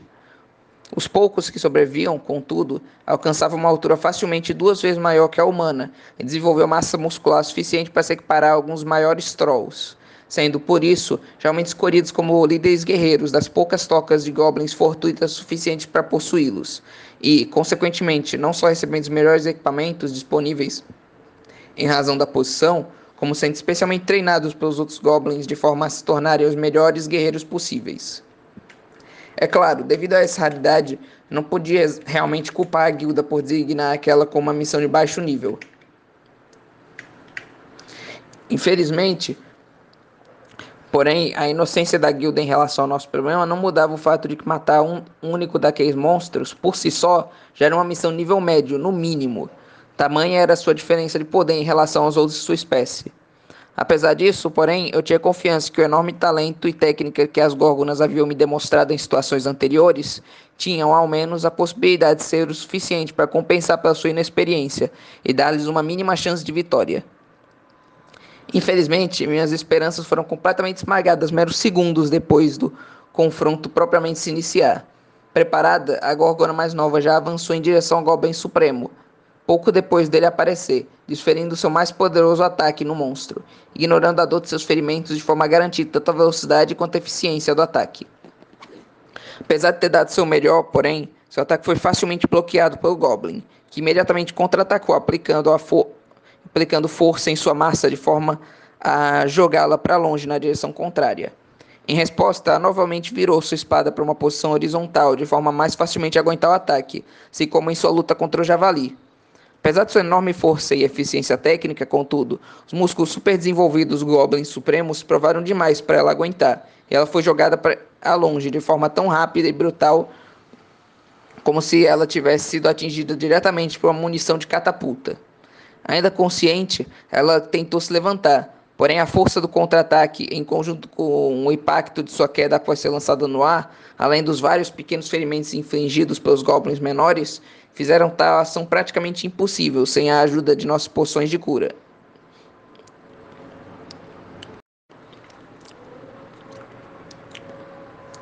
Percebendo isso, o Goblin Supremo começou a se aproximar dela de forma a finalizar o trabalho. Desesperada, a Gorgona do meio tentou atirar algumas flechas na cabeça do Goblin, de forma a matá-lo enquanto ele estava distraído ou, no mínimo, feri-lo e atrair sua atenção. O monstro, porém, não só conseguiu notar as flechas antes que elas conseguissem atingi-lo, como também se defender de todos os três tiros, casualmente defletindo-os com o escudo em sua mão. Em resposta, o Goblin, em um único movimento, tirou três facões enormes de sua bolsa e os atirou na direção da gorgona do meio, voltando a avançar em direção à mais nova, confiante que aquilo era suficiente para garantir sua vitória.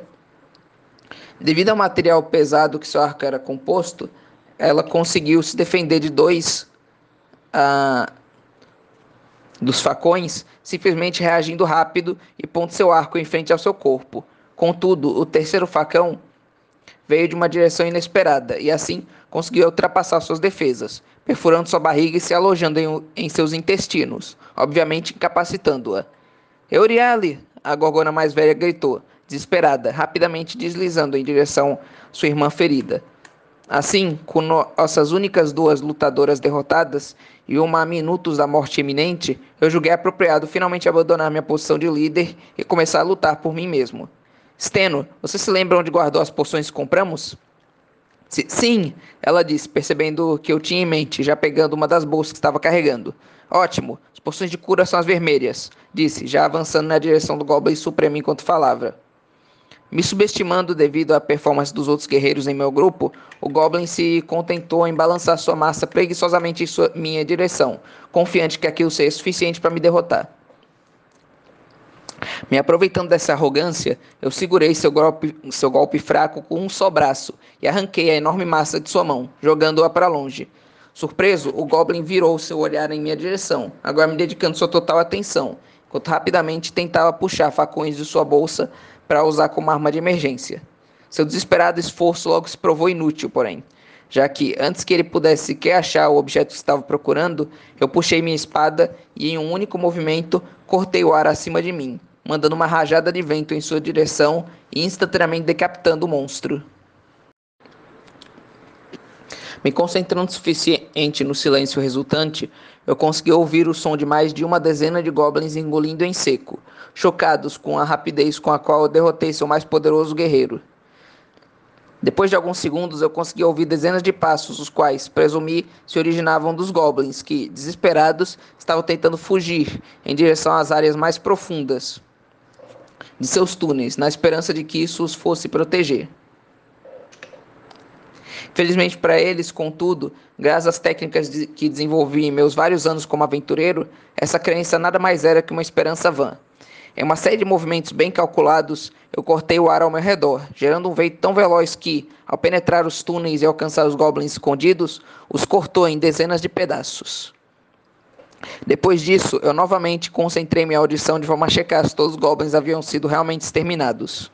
Após obter essa confirmação, eu voltei minha atenção para as górgonas para ver como elas estavam. Ambas as lutadoras do meu grupo ainda estavam bastante feridas. Todavia, devido às porções de cura que a mais velha das irmãs haviam provido enquanto eu lutava, ao menos o sangramento de ambas havia parado, deixando-as em uma situação, no mínimo, estável.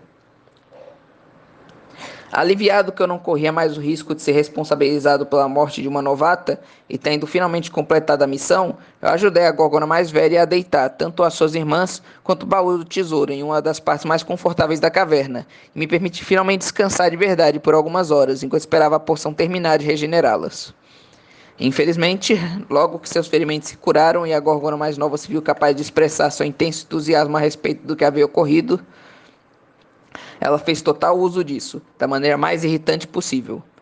Aí o Jason segurou o ataque do bicho e o matou em um só movimento.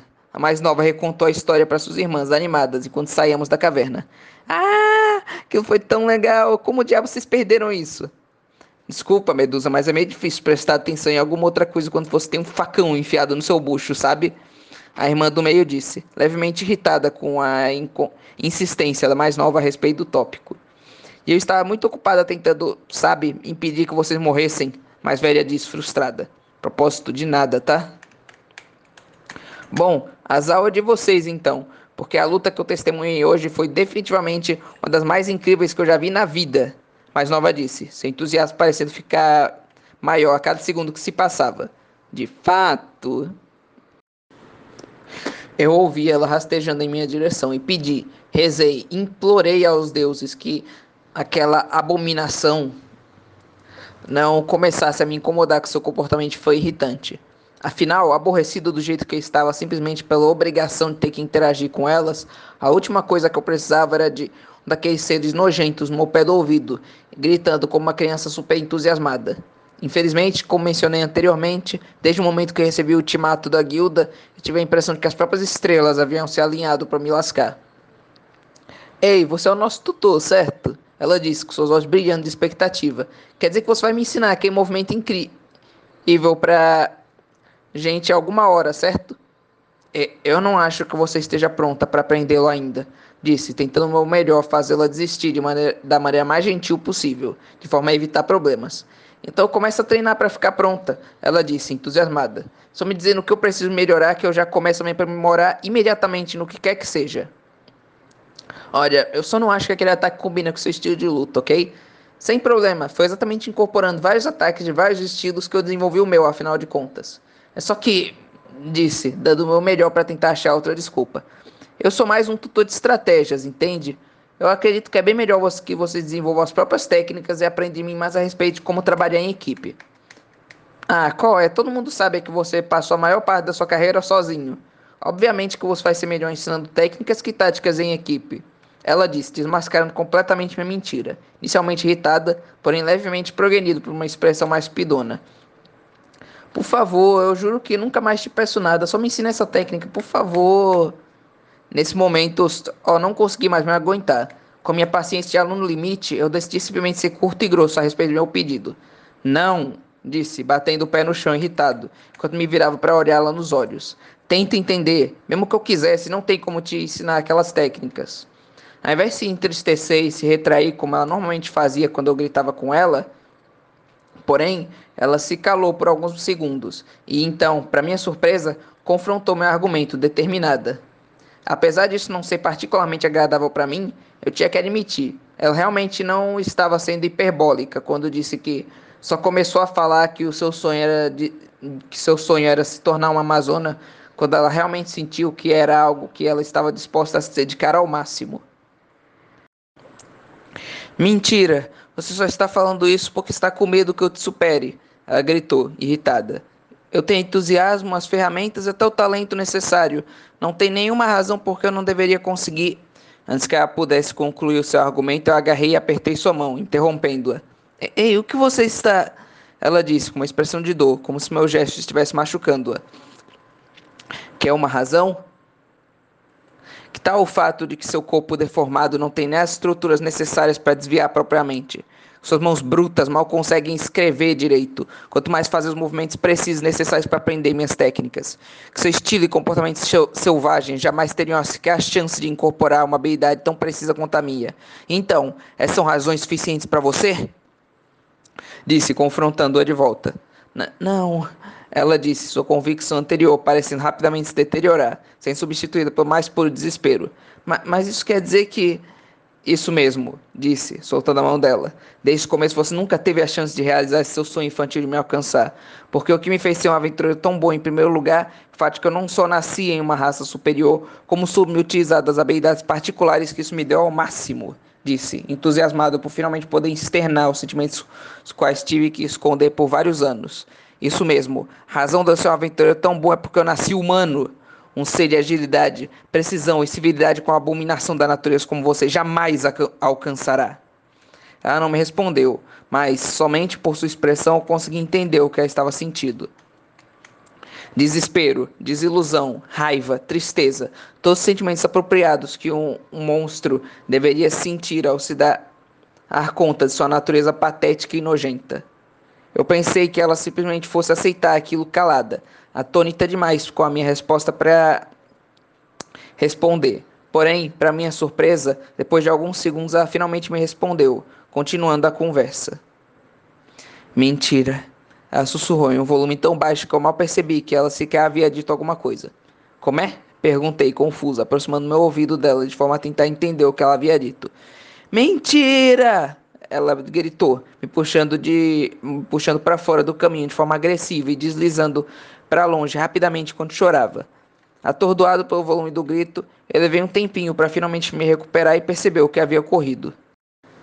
Logo que percebi que ela havia essencialmente deslizado em direção àquela floresta perigosa sozinha, tentei ir atrás dela de forma a garantir sua segurança, já que, caso ela morresse, como todo o grupo, eu obviamente seria responsabilizado. Antes que eu pudesse, contudo, eu senti uma mão dura agarrar meu braço em uma tentativa de me impedir. Eu me virei para ver quem era e descobri, para minha surpresa, que era a Gorgona mais velha. Você já fez o suficiente, ela disse, me olhando com uma expressão mais séria que eu sequer achava que ela fosse capaz. Deixa de perder seu tempo com esse babaca, Esteno. A gorgona do meio gritou, já avançando na direção para a qual a sua irmã havia deslizado. Vamos logo antes que a gente perca ela de vista. Em resposta, a gorgona mais velha balançou sua cabeça em um gesto de confirmação, jogando minha mochila no chão e deslizando em direção à sua irmã logo em seguida. Assim, tanto já ciente das habilidades de combate das górgonas, quanto vendo essa como uma oportunidade de passar tempo sozinho na volta por desejo das próprias, eu decidi confiar em sua habilidade de voltar para a cidade sozinhas, pegando minha bolsa do chão e avançando por mim mesmo em meu próprio caminho de volta para a guilda. Chegando lá, eu finalmente percebi que, em minha felicidade por ter me livrado das górgonas pelo resto do caminho, eu havia esquecido de exigir de volta o baú de tesouro que servia tanto como objetivo quanto como prova de conclusão do trabalho que eu havia aceitado. tendo deixado com a gorgona mais velha, assim como o resto de nossa bagagem. Felizmente, porém, logo que abri a porta da taverna, a expressão irritada da atendente quando me viu já me indicou que elas provavelmente haviam chegado antes de mim e confirmado a conclusão da missão em meu lugar. Um detalhe levemente surpreendente, considerando sua menor velocidade de locomoção, porém facilmente racionalizado, novamente, com o produto do estado distraído na qual estava em razão das circunstâncias fortuitas presentes durante meu retorno. Aliviado, simplesmente me dirigi à atendente de forma a coletar minha parte da recompensa. Eu esperava ser repreendido pelo meu comportamento. Todavia, para minha surpresa, a funcionária simplesmente me deu um quarto da recompensa prometida. Um pouco injusto, considerando que não só que eu não só havia servido como tutor das meninas, como praticamente havia completado toda a missão sozinho, Porém, feliz do jeito que eu estava, eu rapidamente racionalizei isso simplesmente como minha punição sutil pelo meu comportamento e comecei a me dirigir de volta para casa. Logo que o fiz, porém, eu ouvi a atendente me chamar de volta para sua mesa, me virando para descobrir a mesma, agora me olhando com um familiar e assustador sorriso malicioso em seu rosto. Logo que vi aquele sorriso, já entendi imediatamente o que realmente estava acontecendo. De fato, eu me senti burro por novamente ter deixado minha felicidade me distrair tanto. Ela não, ela não havia nem relevado meu comportamento, nem me dado uma posição sutil. De fato, ela apenas não havia me dado um sermão simplesmente porque já havia feito isso no passado e, assim, tinha experiência de primeira mão no quão inútil aquilo era. Levando isso em consideração, ela havia aparentemente decidido pular o sermão e já ir direto para a punição, esperando exatamente o momento em que eu estivesse mais aliviado, em que minha felicidade estivesse no máximo, para puxar o tapete por debaixo de meus pés, em um plano dissimulado, objetivando somente me causar o máximo de dor possível. Espera aí, ela disse em um tom perverso. Para onde você acha que vai? Para casa. Por quê? Disse, preocupado, sabendo que aquele tom de voz não tinha chance de significar algo bom. Por que você assume que a sua casa ainda está no mesmo lugar de sempre? Ela disse, claramente se divertindo com a situação. Não lembra? Com par de nossa política inclusiva, todos os membros de um grupo de aventureiros têm que viver próximos uns dos outros.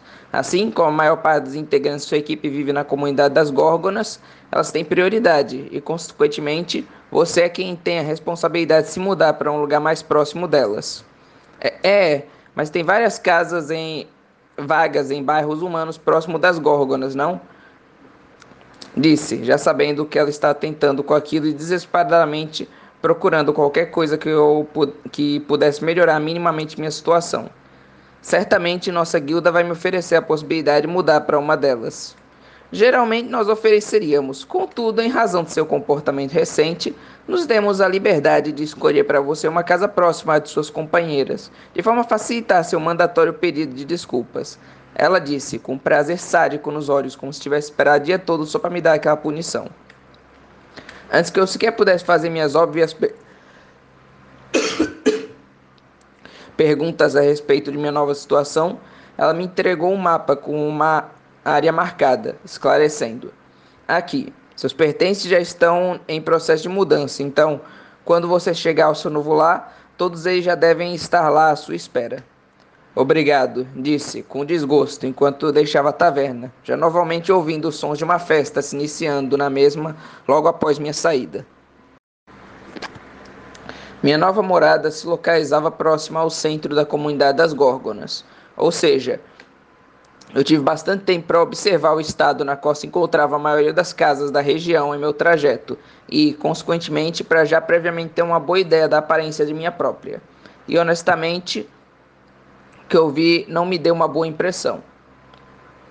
Isso porque, ao menos em comunidades humanas nos espaços centrais que conectavam as várias comunidades que compunham a cidade e onde, consequentemente, várias diferentes espécies viviam, onde, obviamente, morei e transitei toda a minha vida, havia sempre uma grande diversidade de classes sociais, tipos de moradia e edifícios profissionais, tais como lojas, forjas, laboratórios de alquimia, etc.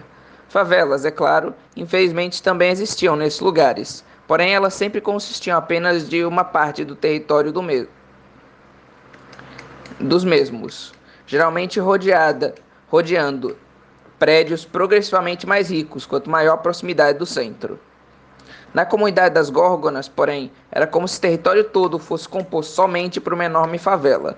Onde quer que você olhasse, não havia nada além de pequenos comércios, em sua essência, nada mais elaborado que pequenas barracas de produtos com balcões de madeira e tetos de pano partido, com aparência simples e quebradiça, que sugeria que eram constantemente desmontadas e remontadas em diferentes pontos do dia, e casas precárias, com pedaços faltando ou até quebrados, e no geral aparentemente aparentando ter sido construídas utilizando dos materiais que sobraram depois da construção de uma casa decente.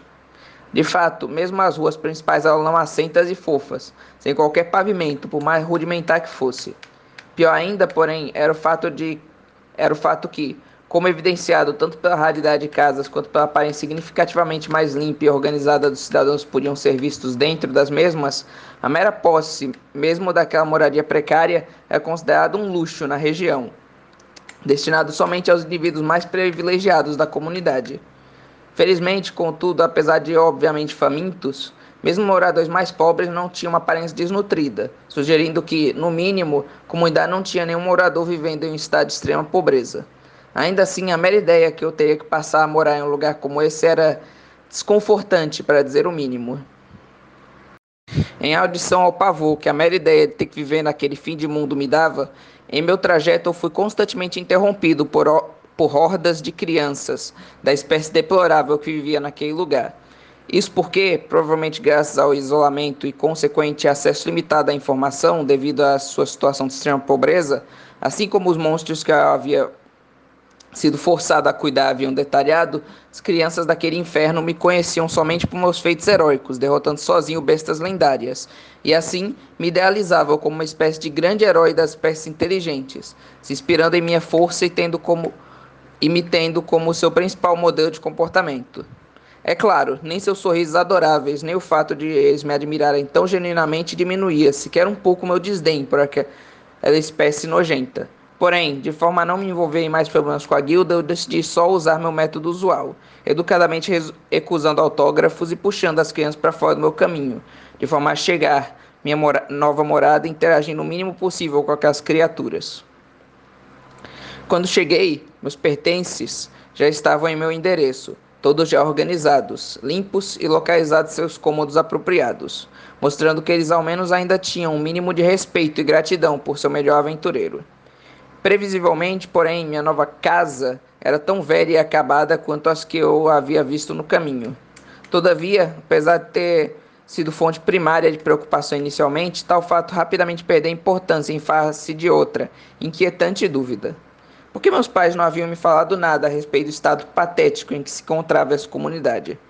Por anos eu fui educado a respeito dos mais horríveis feitos, características, particularidades e particularidades de cada espécie por meus pais, recebendo não só descrições como correlações entre esses detalhes e a teoria deles a respeito da tática da selvageria escondida que outras espécies usavam para conviver com os humanos. Desde pequeno, eles me asseguraram de que o resto da sociedade é de não corrompesse minha mente jovem com suas ideias estúpidas de igualdade e aceitação. Sempre tente certeza de mostrar não só como éramos diferentes, mas como éramos melhores que as outras espécies. Utilizando isso como motivo, porque, consequentemente, deveríamos nos separar e nos elevar acima delas, e não nos reduzir ao nível de considerá-las como iguais ou mesmo equivalentes. Mas então, por que eles não me informaram de nada disso? Quer dizer, esse teria sido um ponto perfeito para apoiar sua tese, não? Afinal, a habilidade de produzir riquezas é uma das características mais importantes e definidoras de qualquer espécie inteligente. Ou seja, a aparente deficiência geral das górgonas nesse quesito, mas qualquer outra coisa deveria servir como prova irrefutável de sua verdadeira natureza. Porém, apesar disso, eles jamais sequer haviam mencionado aquele detalhe para mim durante nossas várias aulas. Por quê? Por quê? Por quê? A dúvida simplesmente não deixava minha mente, me consumindo por dentro como uma doença. Tamanha era a aparente incongruência daquela decisão. Depois de uma hora tentando, sem sucesso, racionalizar aquilo em minha mente, eu decidi sair de forma a tentar procurar respostas na comunidade de alguém com mais conhecimento a respeito do assunto, a fim de não acabar perdendo uma noite toda de sono só pensando naquilo. É claro, eu teria preferido consultar um historiador humano a respeito, de forma a obter formação mais confiável. Porém, tanto o horário como o local em que eu estava faziam disso algo impossível, já que, àquela hora, eu só chegaria em uma instituição histórica apropriada em seu horário de fechamento, me forçando a ter que esperar até o próximo dia para obter minha resposta. Assim, devido à minha necessidade de uma resposta imediata, decidi engolir meu orgulho e consultar um dos habitantes da comunidade em si a respeito da minha dúvida. Logo que tomei essa decisão, porém, o problema se fez imediatamente aparente. Como anteriormente mencionei, a comunidade das Górgonas consistia inteiramente de uma imensa favela, sendo as únicas estruturas especializadas para algo além de habitação os mercados portáteis que descrevi. Consequentemente, também não havia historiadores, estudiosos, funcionários da administração governamental ou qualquer tipo de pessoas que alguém normalmente poderia consultar em relação à história, situação social ou economia do lugar. Logo que estava perto de existir, porém, minha segunda caminhada pela favela me revelou algo que não havia visto na primeira, que imediatamente reacendeu minhas esperanças. Escondida em um aglomerado de casas construídas próximas demais uma da outra, se encontrava uma igreja, um lugar a qual, apesar de normalmente não dar muita atenção, já que não sou particularmente religioso, imediatamente me dirigi logo que encontrei, abrindo as portas do lugar sem bater primeiro, tão animado que estava. Isso porque a sua natureza, tanto como um lugar de reunião popular quanto de serviço vitalício por parte de seus funcionários, fazia da mesma um informal, falho e ilimitado, porém valioso centro de informações históricas e sociais da população de uma comunidade que, sob circunstâncias normais, não se importava com nada mais simplesmente viver dia a vida, dia após dia. É claro, poderia se argumentar que se tais parâmetros eram tudo o que eu precisava, qualquer idoso com uma boa memória e vida social saudável poderia servir o mesmo propósito. Porém, como uma instituição, não só a igreja é bem mais velha, consequentemente mais formada que qualquer indivíduo na comunidade, especialmente considerando sua função secundária de preservação histórica em sociedades menos desenvolvidas, como eram bem mais convenientes de consultar, já que era bem mais fácil justificar, porque eu estava tentando responder minhas perguntas com uma com um padre ou freira, uma pessoa cuja principal responsabilidade era exatamente guiar almas perdidas, do que seria tentar explicar porque eu estava fazendo essa pergunta para idoso aleatório no meio da rua. Apesar do meu entusiasmo, todavia, eu não havia chegado ao ponto de entrar no mesmo tipo de trance de felicidade que a separação do meu grupo havia causado. Isso, porém, ocorreu logo que entrei na estrutura totalidade de minha atenção sendo imediatamente capturada pela inacreditável qualidade da mesma, especialmente dado o contexto onde tal gloriosa catedral se encontrava. Não só as paredes do lado de fora eram limpas, decoradas, com murais de vidro coloridos, sem buracos e feitas de madeira da melhor qualidade, como a estrutura interna era igual ou superiormente ornamentada, com várias velas caras ao redor para melhor iluminação, tapete e tapeçaria pintados com cenas religiosas intricadas um altar folheado a ouro e uma estátua de mármore retratando a grande serpente, a deidade primária das Górgonas.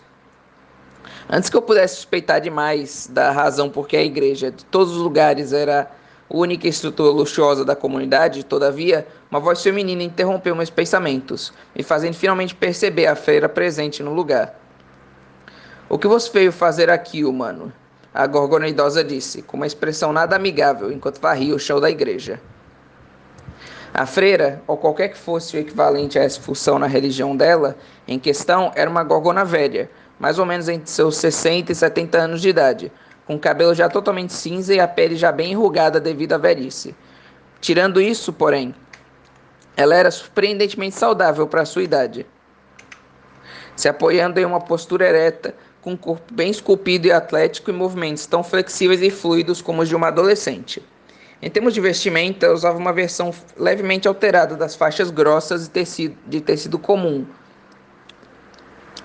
que a maioria das outras górgonas usavam, completando-as com um amuleto de pedra com uma imagem da grande serpente, pintura de rosto verde e acessórios de folhas adornando seus braços e barriga, projetados de tal forma que, de tal forma de relance, parecia que as escamas em sua cauda e braços continuavam até suas costas.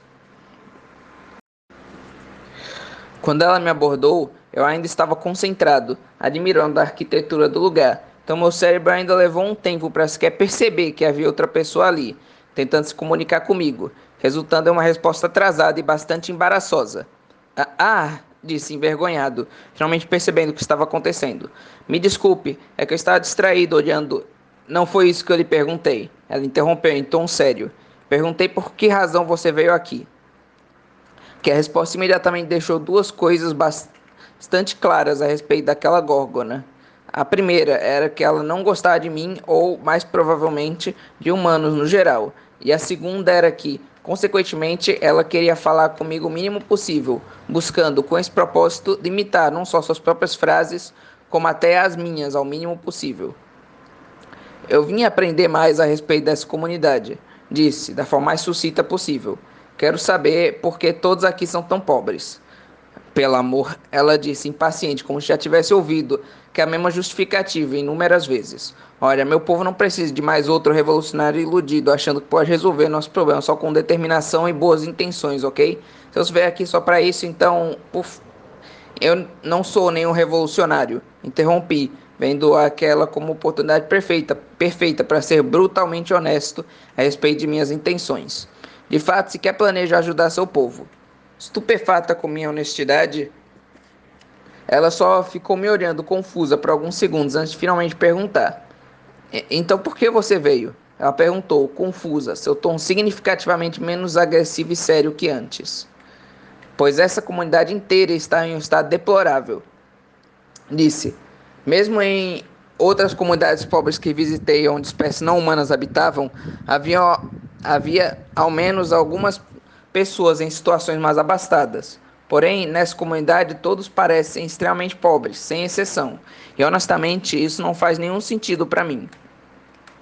Resposta à minha justificativa, para minha feliz surpresa, a sua expressão se aliviou bastante e ela começou a falar comigo em um tom mais calmo e alegre, com um sorriso no rosto, quase em completo contraste à maneira como me abordou. Pois bem, então, meu jovem, vejo que você não deve ter muito conhecimento a respeito das comunidades não humanas de uma única espécie. Ela disse, sentando em uma das bancadas da igreja e sinalizando para que eu fizesse o mesmo ao seu lado. Pois bem, sendo assim, da onde você gostaria que eu começasse? O tema da sua pergunta é bastante complexo, afinal de contas. Após me sentar e pensar por alguns segundos, eu decidi começar por um viés mais histórico. Essa comunidade sempre foi pobre ou isso ocorreu devido a um evento específico? Em resposta à minha pergunta, a feira pareceu ficar pensativa por um momento, antes de responder. Se eu tivesse que apontar um evento específico, eu diria o projeto de unificação das espécies. Por razões que, a esse ponto, espero ser óbvias, que a resposta me chocou mais que qualquer outra que ela poderia ter dado. Por quê? Perguntei, altamente surpreso. Eu achei que esse projeto tivesse sido uma grande vitória para os não-humanos. Temo que ela tenha sido uma conquista maior para algumas espécies do que para outras. Ela disse, com uma expressão triste em seu rosto. Afinal, não são todas as espécies que conseguem se incluir bem à sociedade, ou ao menos na forma atual como ela é estabelecida. Como assim? Todos que estudaram um mínimo de história sabem que o processo de unificação das espécies foi inicialmente bastante lento, com violentas batalhas de entendimentos entre as mesmas acompanhando o genuíno interesse cultural e trocas mercantis. Eventualmente, porém, todas as espécies passaram a coexistir sobre o sistema de cidades independentes, onde cada espécie vivia em seu distrito separado, sob suas próprias leis e costumes sociais e culturais, todos supervisionados pelo reino humano mais poderoso, antigo e desenvolvido de todos. Porém, graças aos projetos de unificação das espécies desenvolvidos pelo rei, isso não durou por muito tempo, obviamente. Exato. E com essa convivência forçada de tantas criaturas, com especialidades e características únicas em uma mesma espécie, todas competindo pelos mesmos empregos, surgiu um processo de especialização extrema chamado hierarquia das espécies onde cada espécie inteligente, com exceção da humana, que graças à sua natural versatilidade e múltiplos talentos pode ocupar qualquer profissão, ou inclusive servir como uma ponte fiscalizando trabalhos colaborativos entre duas profissões, passou a ocupar apenas a função social mais compatível com sua biologia, fazendo com que a sua riqueza ou pobreza parasse de ser definida com base em seus feitos, comparação ao resto de sua espécie, passa a ser definida quase completamente com base em que espécie você acabou nascendo. Céus, disse, honestamente perplexo com o que estava ouvindo. Compreende seu choque. Para um humano, a ideia de não poder escolher sua própria profissão deve ser perturbadora, afinal. Ela disse, completando minha frase. Agora imagine que a sua espécie inteira não só esteja presa a uma profissão horrível, como que mesmo essa profissão seja extremamente rara, levando a maioria das pessoas a ter que subsistir da floresta em condições ainda piores que as da pobreza normal. Essa situação a qual a uma vez bastante próspera espécie das górgonas decaiu. Levando em consideração tanto que eu sabia sobre os talentos naturais das górgonas, quanto que ela havia me dito, era bem fácil inferir que a profissão a que profissão ela estava se referindo, assistente de ferreiro. Afinal, nos primórdios da profissão, os ferreiros em si eram bem mais responsáveis pela pa pelas partes mais delicadas da produção de armas, armaduras e ferramentas de metal, enquanto os trabalhos mais pesados a alimentação da forja com carvão, transporte de materiais pesados, entre outros serviços apropriados para a natureza bruta e resistente ao calor das górgonas, eram geralmente realizados por seus assistentes, que ganhavam muito pouco devido aos serviços em geral mais físicos do que técnicos. Uma prática que, devido à evolução e desenvolvimento das ferramentas de manipulação de metais, está lentamente desaparecendo. É por isso que, por mais que eu pessoalmente odeio quão arriscada a profissão é, ela disse, aproveitando meu silêncio para continuar sua linha de pensamento. Eu sou grata pela existência das guildas de aventureiros, tanto por proporcionar uma alternativa ao determinismo da hierarquia, quanto pela esperança de uma vida melhor que seus aventureiros dão às nossas crianças, por mais vã que esta seja. Eu nunca havia pensado nisso, mas, analisando agora, a profissão de aventureiro era uma das mais naturalmente diversas. Isso porque, enquanto outras profissões eram reguladas por chefes que exigiam o máximo de eficiência de seus trabalhadores, e por isso só contratavam aqueles que pertenciam à melhor espécie para o trabalho, a profissão de aventureiro era algo puramente individual, sendo a eficiência do trabalho, quantidade de dinheiro ganho e custos tanto de vida quanto de serviço, toda, todos responsabilidade do próprio aventureiro fazendo de, dela uma profissão a qual praticamente qualquer um pode se candidatar ter sucesso, e consequentemente, da perspectiva de uma espécie designada para uma profissão desvalorizada, sua única esperança de conseguir viver uma vida, ao menos ligeiramente mais confortável. Obrigado, disse, já levantando para ir embora. Sei que só fiz uma pergunta, mas ela acabou respondendo o que eu queria saber. De nada, grande herói Jazão. É, espera. Então você comecei a dizer estupefato antes dela adivinhar o que eu ia falar antes mesmo de eu poder completar minha frase. É claro que eu sabia. Você é praticamente o herói em que nossas crianças se inspiram, sabia? Ela disse, com um sorriso convencido no rosto. Então por que você comecei a perguntar antes de ela novamente responder minha pergunta antes que eu sequer pudesse fazê-la? Me tratou daquele jeito inicialmente por duas razões, honestamente. Primeira é exatamente o que eu disse no começo, porque eu achava que você era só outro revolucionário iludido, com mais compaixão que cérebro. E a segunda, ela disse, pausando por um momento antes de continuar, é porque está furiosa, com você especificamente. No momento que ela disse isso, eu imediatamente entendi o que estava acontecendo. Você é a mãe daquelas três górgonas, não é? Sim, ela disse com uma expressão mais séria no rosto. Como você já deve ter adivinhado, não faz muito tempo que eu tive que consolá-las depois do que você fez. Você sabe o que eu vou perguntar em seguida, não sabe? Por que então você concordou em responder minha pergunta? Ela disse, se aproximando de mim enquanto adivinhava perfeitamente o que eu ia perguntar. Vou admitir, no começo eu estava simplesmente tentando arranjar uma razão legítima para lhe mandar embora. Mas, ela disse gentilmente pondo a mão no meu peito, a forma honesta como você veio para simplesmente aprender mais sobre nossa espécie, a forma como você genuinamente se compadeceu ao ouvir sobre as nossas dificuldades, isso mostrou para mim que você não era a pessoa horrível que minhas filhas falaram que você era. Que, apesar de suas falhas, você tem um coração capaz de paixão e compreensão. Tolice, disse sucintamente. O lado que eu mostrei para suas filhas na floresta é a forma como realmente penso. Nunca disse que não era. Ela falou, com um sorriso calmo, como de uma avó explicando algo para seu neto. Porém, o que eu vi aqui hoje me mostrou que você é mais que só aquilo. Que você, apesar de sua intolerância, tem o potencial de melhorar. Logo que ela me disse isso, eu pensei novamente retrucar. Porém, antes que eu pudesse, ela me encarou com uma expressão séria e disse: Por isso que eu peço que você não pare por aqui. Ela disse em um tom determinado. Do mesmo jeito que a sua simples curiosidade se tornou um genuíno sentimento de compaixão ao ouvir nossa história, eu tenho certeza que, quaisquer que sejam seus preconceitos a nosso respeito, eles podem ser resolvidos por meio de uma simples justificativa como a que eu lhe dei agora. As palavras dela atormentaram meus pensamentos por todo o meu caminho até a casa das Górgonas, onde presentemente me dirigia de forma a dar minhas desculpas obrigatórias para as três. Eu até me ofereci para acompanhar a freira no caminho, já que, obviamente, era a sua casa que eu estava me dirigindo, mas ela recusou com a justificativa de que ainda tinha que resolver algumas coisas na igreja. Inicialmente eu completamente rejeitei a ideia. Afinal, aqueles tais preconceitos me foram ensinados pelos meus pais, e era exatamente por causa desses ensinamentos que eu acreditava nas coisas que acreditava. E obviamente meus pais não mentiriam para mim. Então o que ele, ela disse tinha que estar errado, não? Porém, quanto mais eu pensei, mais percebi que eles não precisavam estar mentindo para o que a freira disse fazer sentido.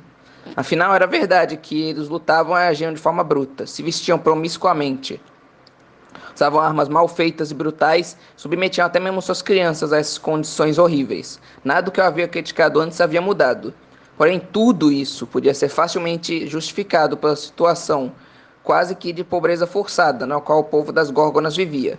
O que, pensando bem, provavelmente explicava porque os meus pais não haviam informado a respeito desse aspecto negativo, em específico a respeito delas. As armas mal feitas e brutais, produto da pobreza, forçando-os a provavelmente ou ter que implorar aos ferreiros para os quais trabalhavam pelos seus produtos defeituosos, ou construir armas rudimentares com literais pedras e gravetos. Os costumes brutos, produto da falta de empregos, forçando-os a viver da selva e, consequentemente, a se tornarem mais selvagens de natureza. Suas roupas promíscuas, facilmente explicadas tanto por sua falta de recursos quanto por sua habilidade de funcionar bem em qualquer temperatura, que eliminava inteiramente a própria necessidade por roupas em primeiro lugar. O fato de que expunham as crianças a situações perigosas, algo facilmente explicado por simples necessidade, Afinal, nos primórdios da civilização humana, devido à baixa disponibilidade de recursos, ninguém na família podia se dar o luxo de não trabalhar, tendo que ajudar a mesma o quão cedo possível, de forma a simplesmente garantir a sobrevivência. Ao perceber isso, eu fiquei inicialmente bastante perplexo, revisando as informações na minha cabeça diversas vezes, tentando achar algum erro naquela lógica. Mas, no fim, não importava quantas vezes eu tentasse, eu não conseguia achar sequer uma falha naquelas justificativas. Afinal, todas elas tinham sido elaboradas por mim mesmo, com informações que eu sabia ser serem verdadeiras, ou porque corroboravam com minhas próprias experiências pessoais ou com fontes que sabia serem confiáveis. Assim, sem outra alternativa aparente, por mais desconcertante que aquilo fosse, eventualmente tive que aceitar que todas as razões porque sequer havia discriminado contra as gorgonas em primeiro lugar, por todas as razões todas as razões porque passei a odiá-las e me achar superior a elas, não passavam de meros equívocos causados pela minha ignorância. Assim, agora genuinamente arrependido do que havia feito, cheguei à localização onde, de acordo com a informação que a guilda havia me dado, casa das três gorgonas ficava, pretendendo me desculpar muito mais devido a um verdadeiro sentimento de arrependimento pelas minhas ações do que por simples obrigação. Já vou indo, Euriale disse, logo que toquei a campainha de sua casa. Bom dia. Ela começou o cumprimento de forma alegre e educada, porém logo que viu que era eu quem tinha tocado a campainha, completamente mudou de atitude. O que você quer? Ela perguntou, no mesmo tom sério e agressivo que sua mãe havia usado no início da conversa. Eu vim me desculpar. Ha! Como se eu fosse acreditar mesmo nessa. O que foi? A guilda ameaçou tirar algum dos seus benefícios ou, em resposta à sua incredulidade, eu me ajoelhei, de forma a provar a sinceridade das minhas intenções. É? Eu sei melhor que ninguém o quão inacreditável isso parece, acredita em mim. Mas eu genuinamente vim aqui me desculpar. Eu prometo explicar tudo, se você me deixar entrar. Confusa e cética, porém notando a verdade em minhas palavras, Euriale decidiu me deixar entrar, mas para saciar a curiosidade a respeito do que havia causado minha repentina mudança de atitude do que por qualquer outra coisa. Já na sala de estar, ou cômodo mais próximo que aquele barraco tinha, Euriale chamou sua irmã mais velha, Esteno, para elas ouvirem juntas o que eu tinha a dizer. Eu pedi que as duas chamassem a mais nova, Medusa, tanto para eu poder me desculpar com as três de uma vez, quanto para já poder me desculpar com a pessoa a quem eu mais devia pedir perdão. Porém, infelizmente, de acordo com as duas, algum tempo antes de eu chegar, ela havia ido treinar suas técnicas de combate em um campo baldio próximo à fronteira entre a cidade e a floresta, atrasando meus planos.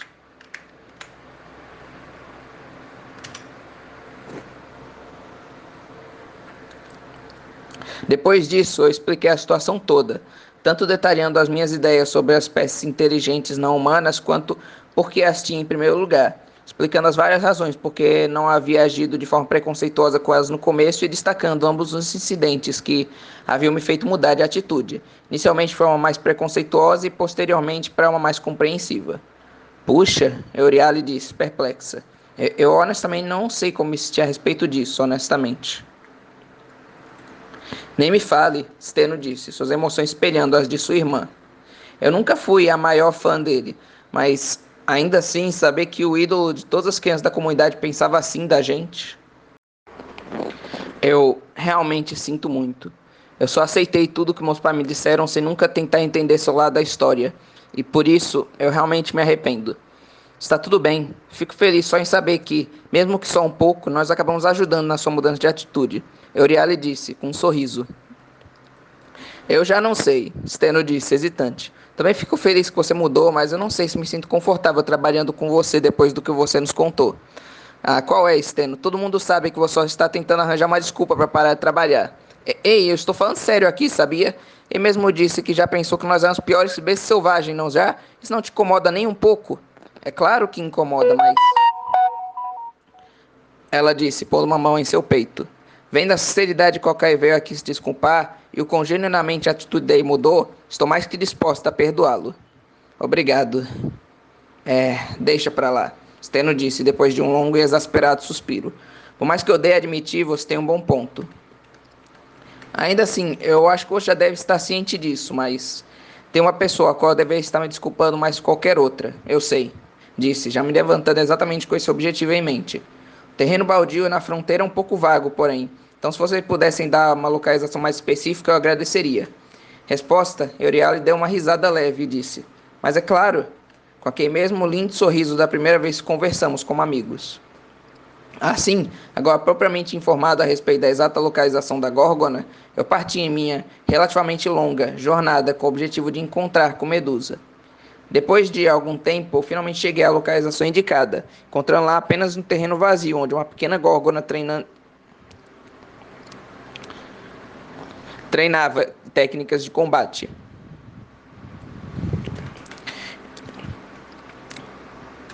Eu pensei em me aproximar um pouco antes de anunciar minha presença.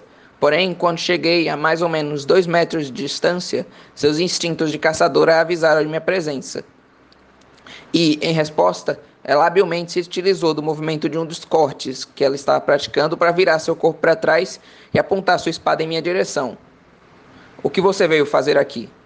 Apenas me desculpar.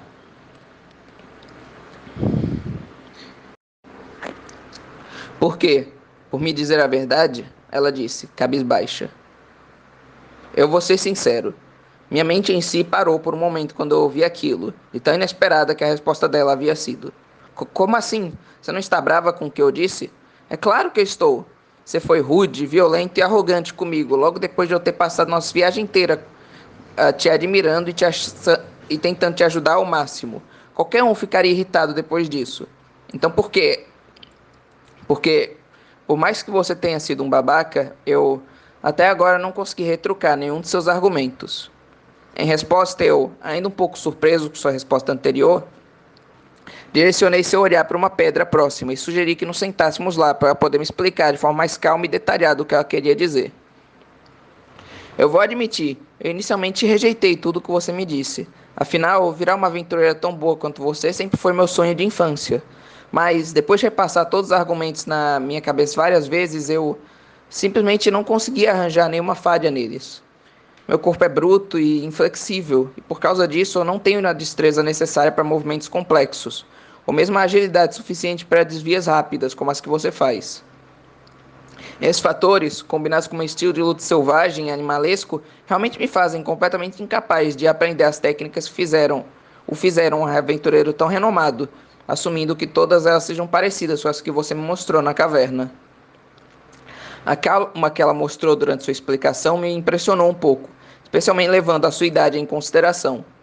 Porém, logo depois dessa, ela ficou cabisbaixa e, apesar de sua tentativa de esconder tal fato, eu pude ver que, debaixo de seus longos cabelos, ela estava chorando. Isso era compreensível, afinal, como ela mesmo disse, me alcançar em termos de força, um dia, era não só seu maior sonho, como seu objetivo principal a virar uma aventureira, além de seu principal motivador para escolher a profissão em primeiro lugar. Consequentemente, a ideia de ter que desistir disso logo no início de sua carreira deveria ser frustrante, para dizer o mínimo. Inicialmente, eu pude apenas me compadecer com sua situação, assim como havia feito quando ouvi a respeito das verdadeiras consequências do projeto de unificação das espécies. Porém, ao analisar a situação melhor, eu vi que ela provia a oportunidade perfeita de me desculpar da melhor forma possível. Isso pode até ser verdade, porém, disse, me levantando da pedra onde estava sentado. Eu, então, pisoteei o chão com toda a minha força, fazendo que parte da pedra que eu o constituía se elevasse na forma de um pilar, que eu então destruí com um soco concentrado. Isso é só porque eu me utilizo primariamente de um estilo mais ágil e preciso, que é pensado com o meu corpo humano em mente. Porém, esse não é o único, nem sequer o melhor estilo de luta existente. Com um corpo como o seu, um estilo mais dependente da força bruta e de uma defesa sólida, tal como esse que eu acabei de mostrar, é muito mais adequado. De fato, com treinamento suficiente, você poderia ficar ainda melhor que eu nesse estilo. Verdade? Ela disse com uma esperança hesitante. Você gostaria que eu lhe ensinasse? Disse com um sorriso. Em resposta, as lágrimas praticamente desapareceram de seu rosto, deixando em seu lugar o mesmo sorriso esperançoso que ela tinha na primeira vez que nos encontramos. Sim,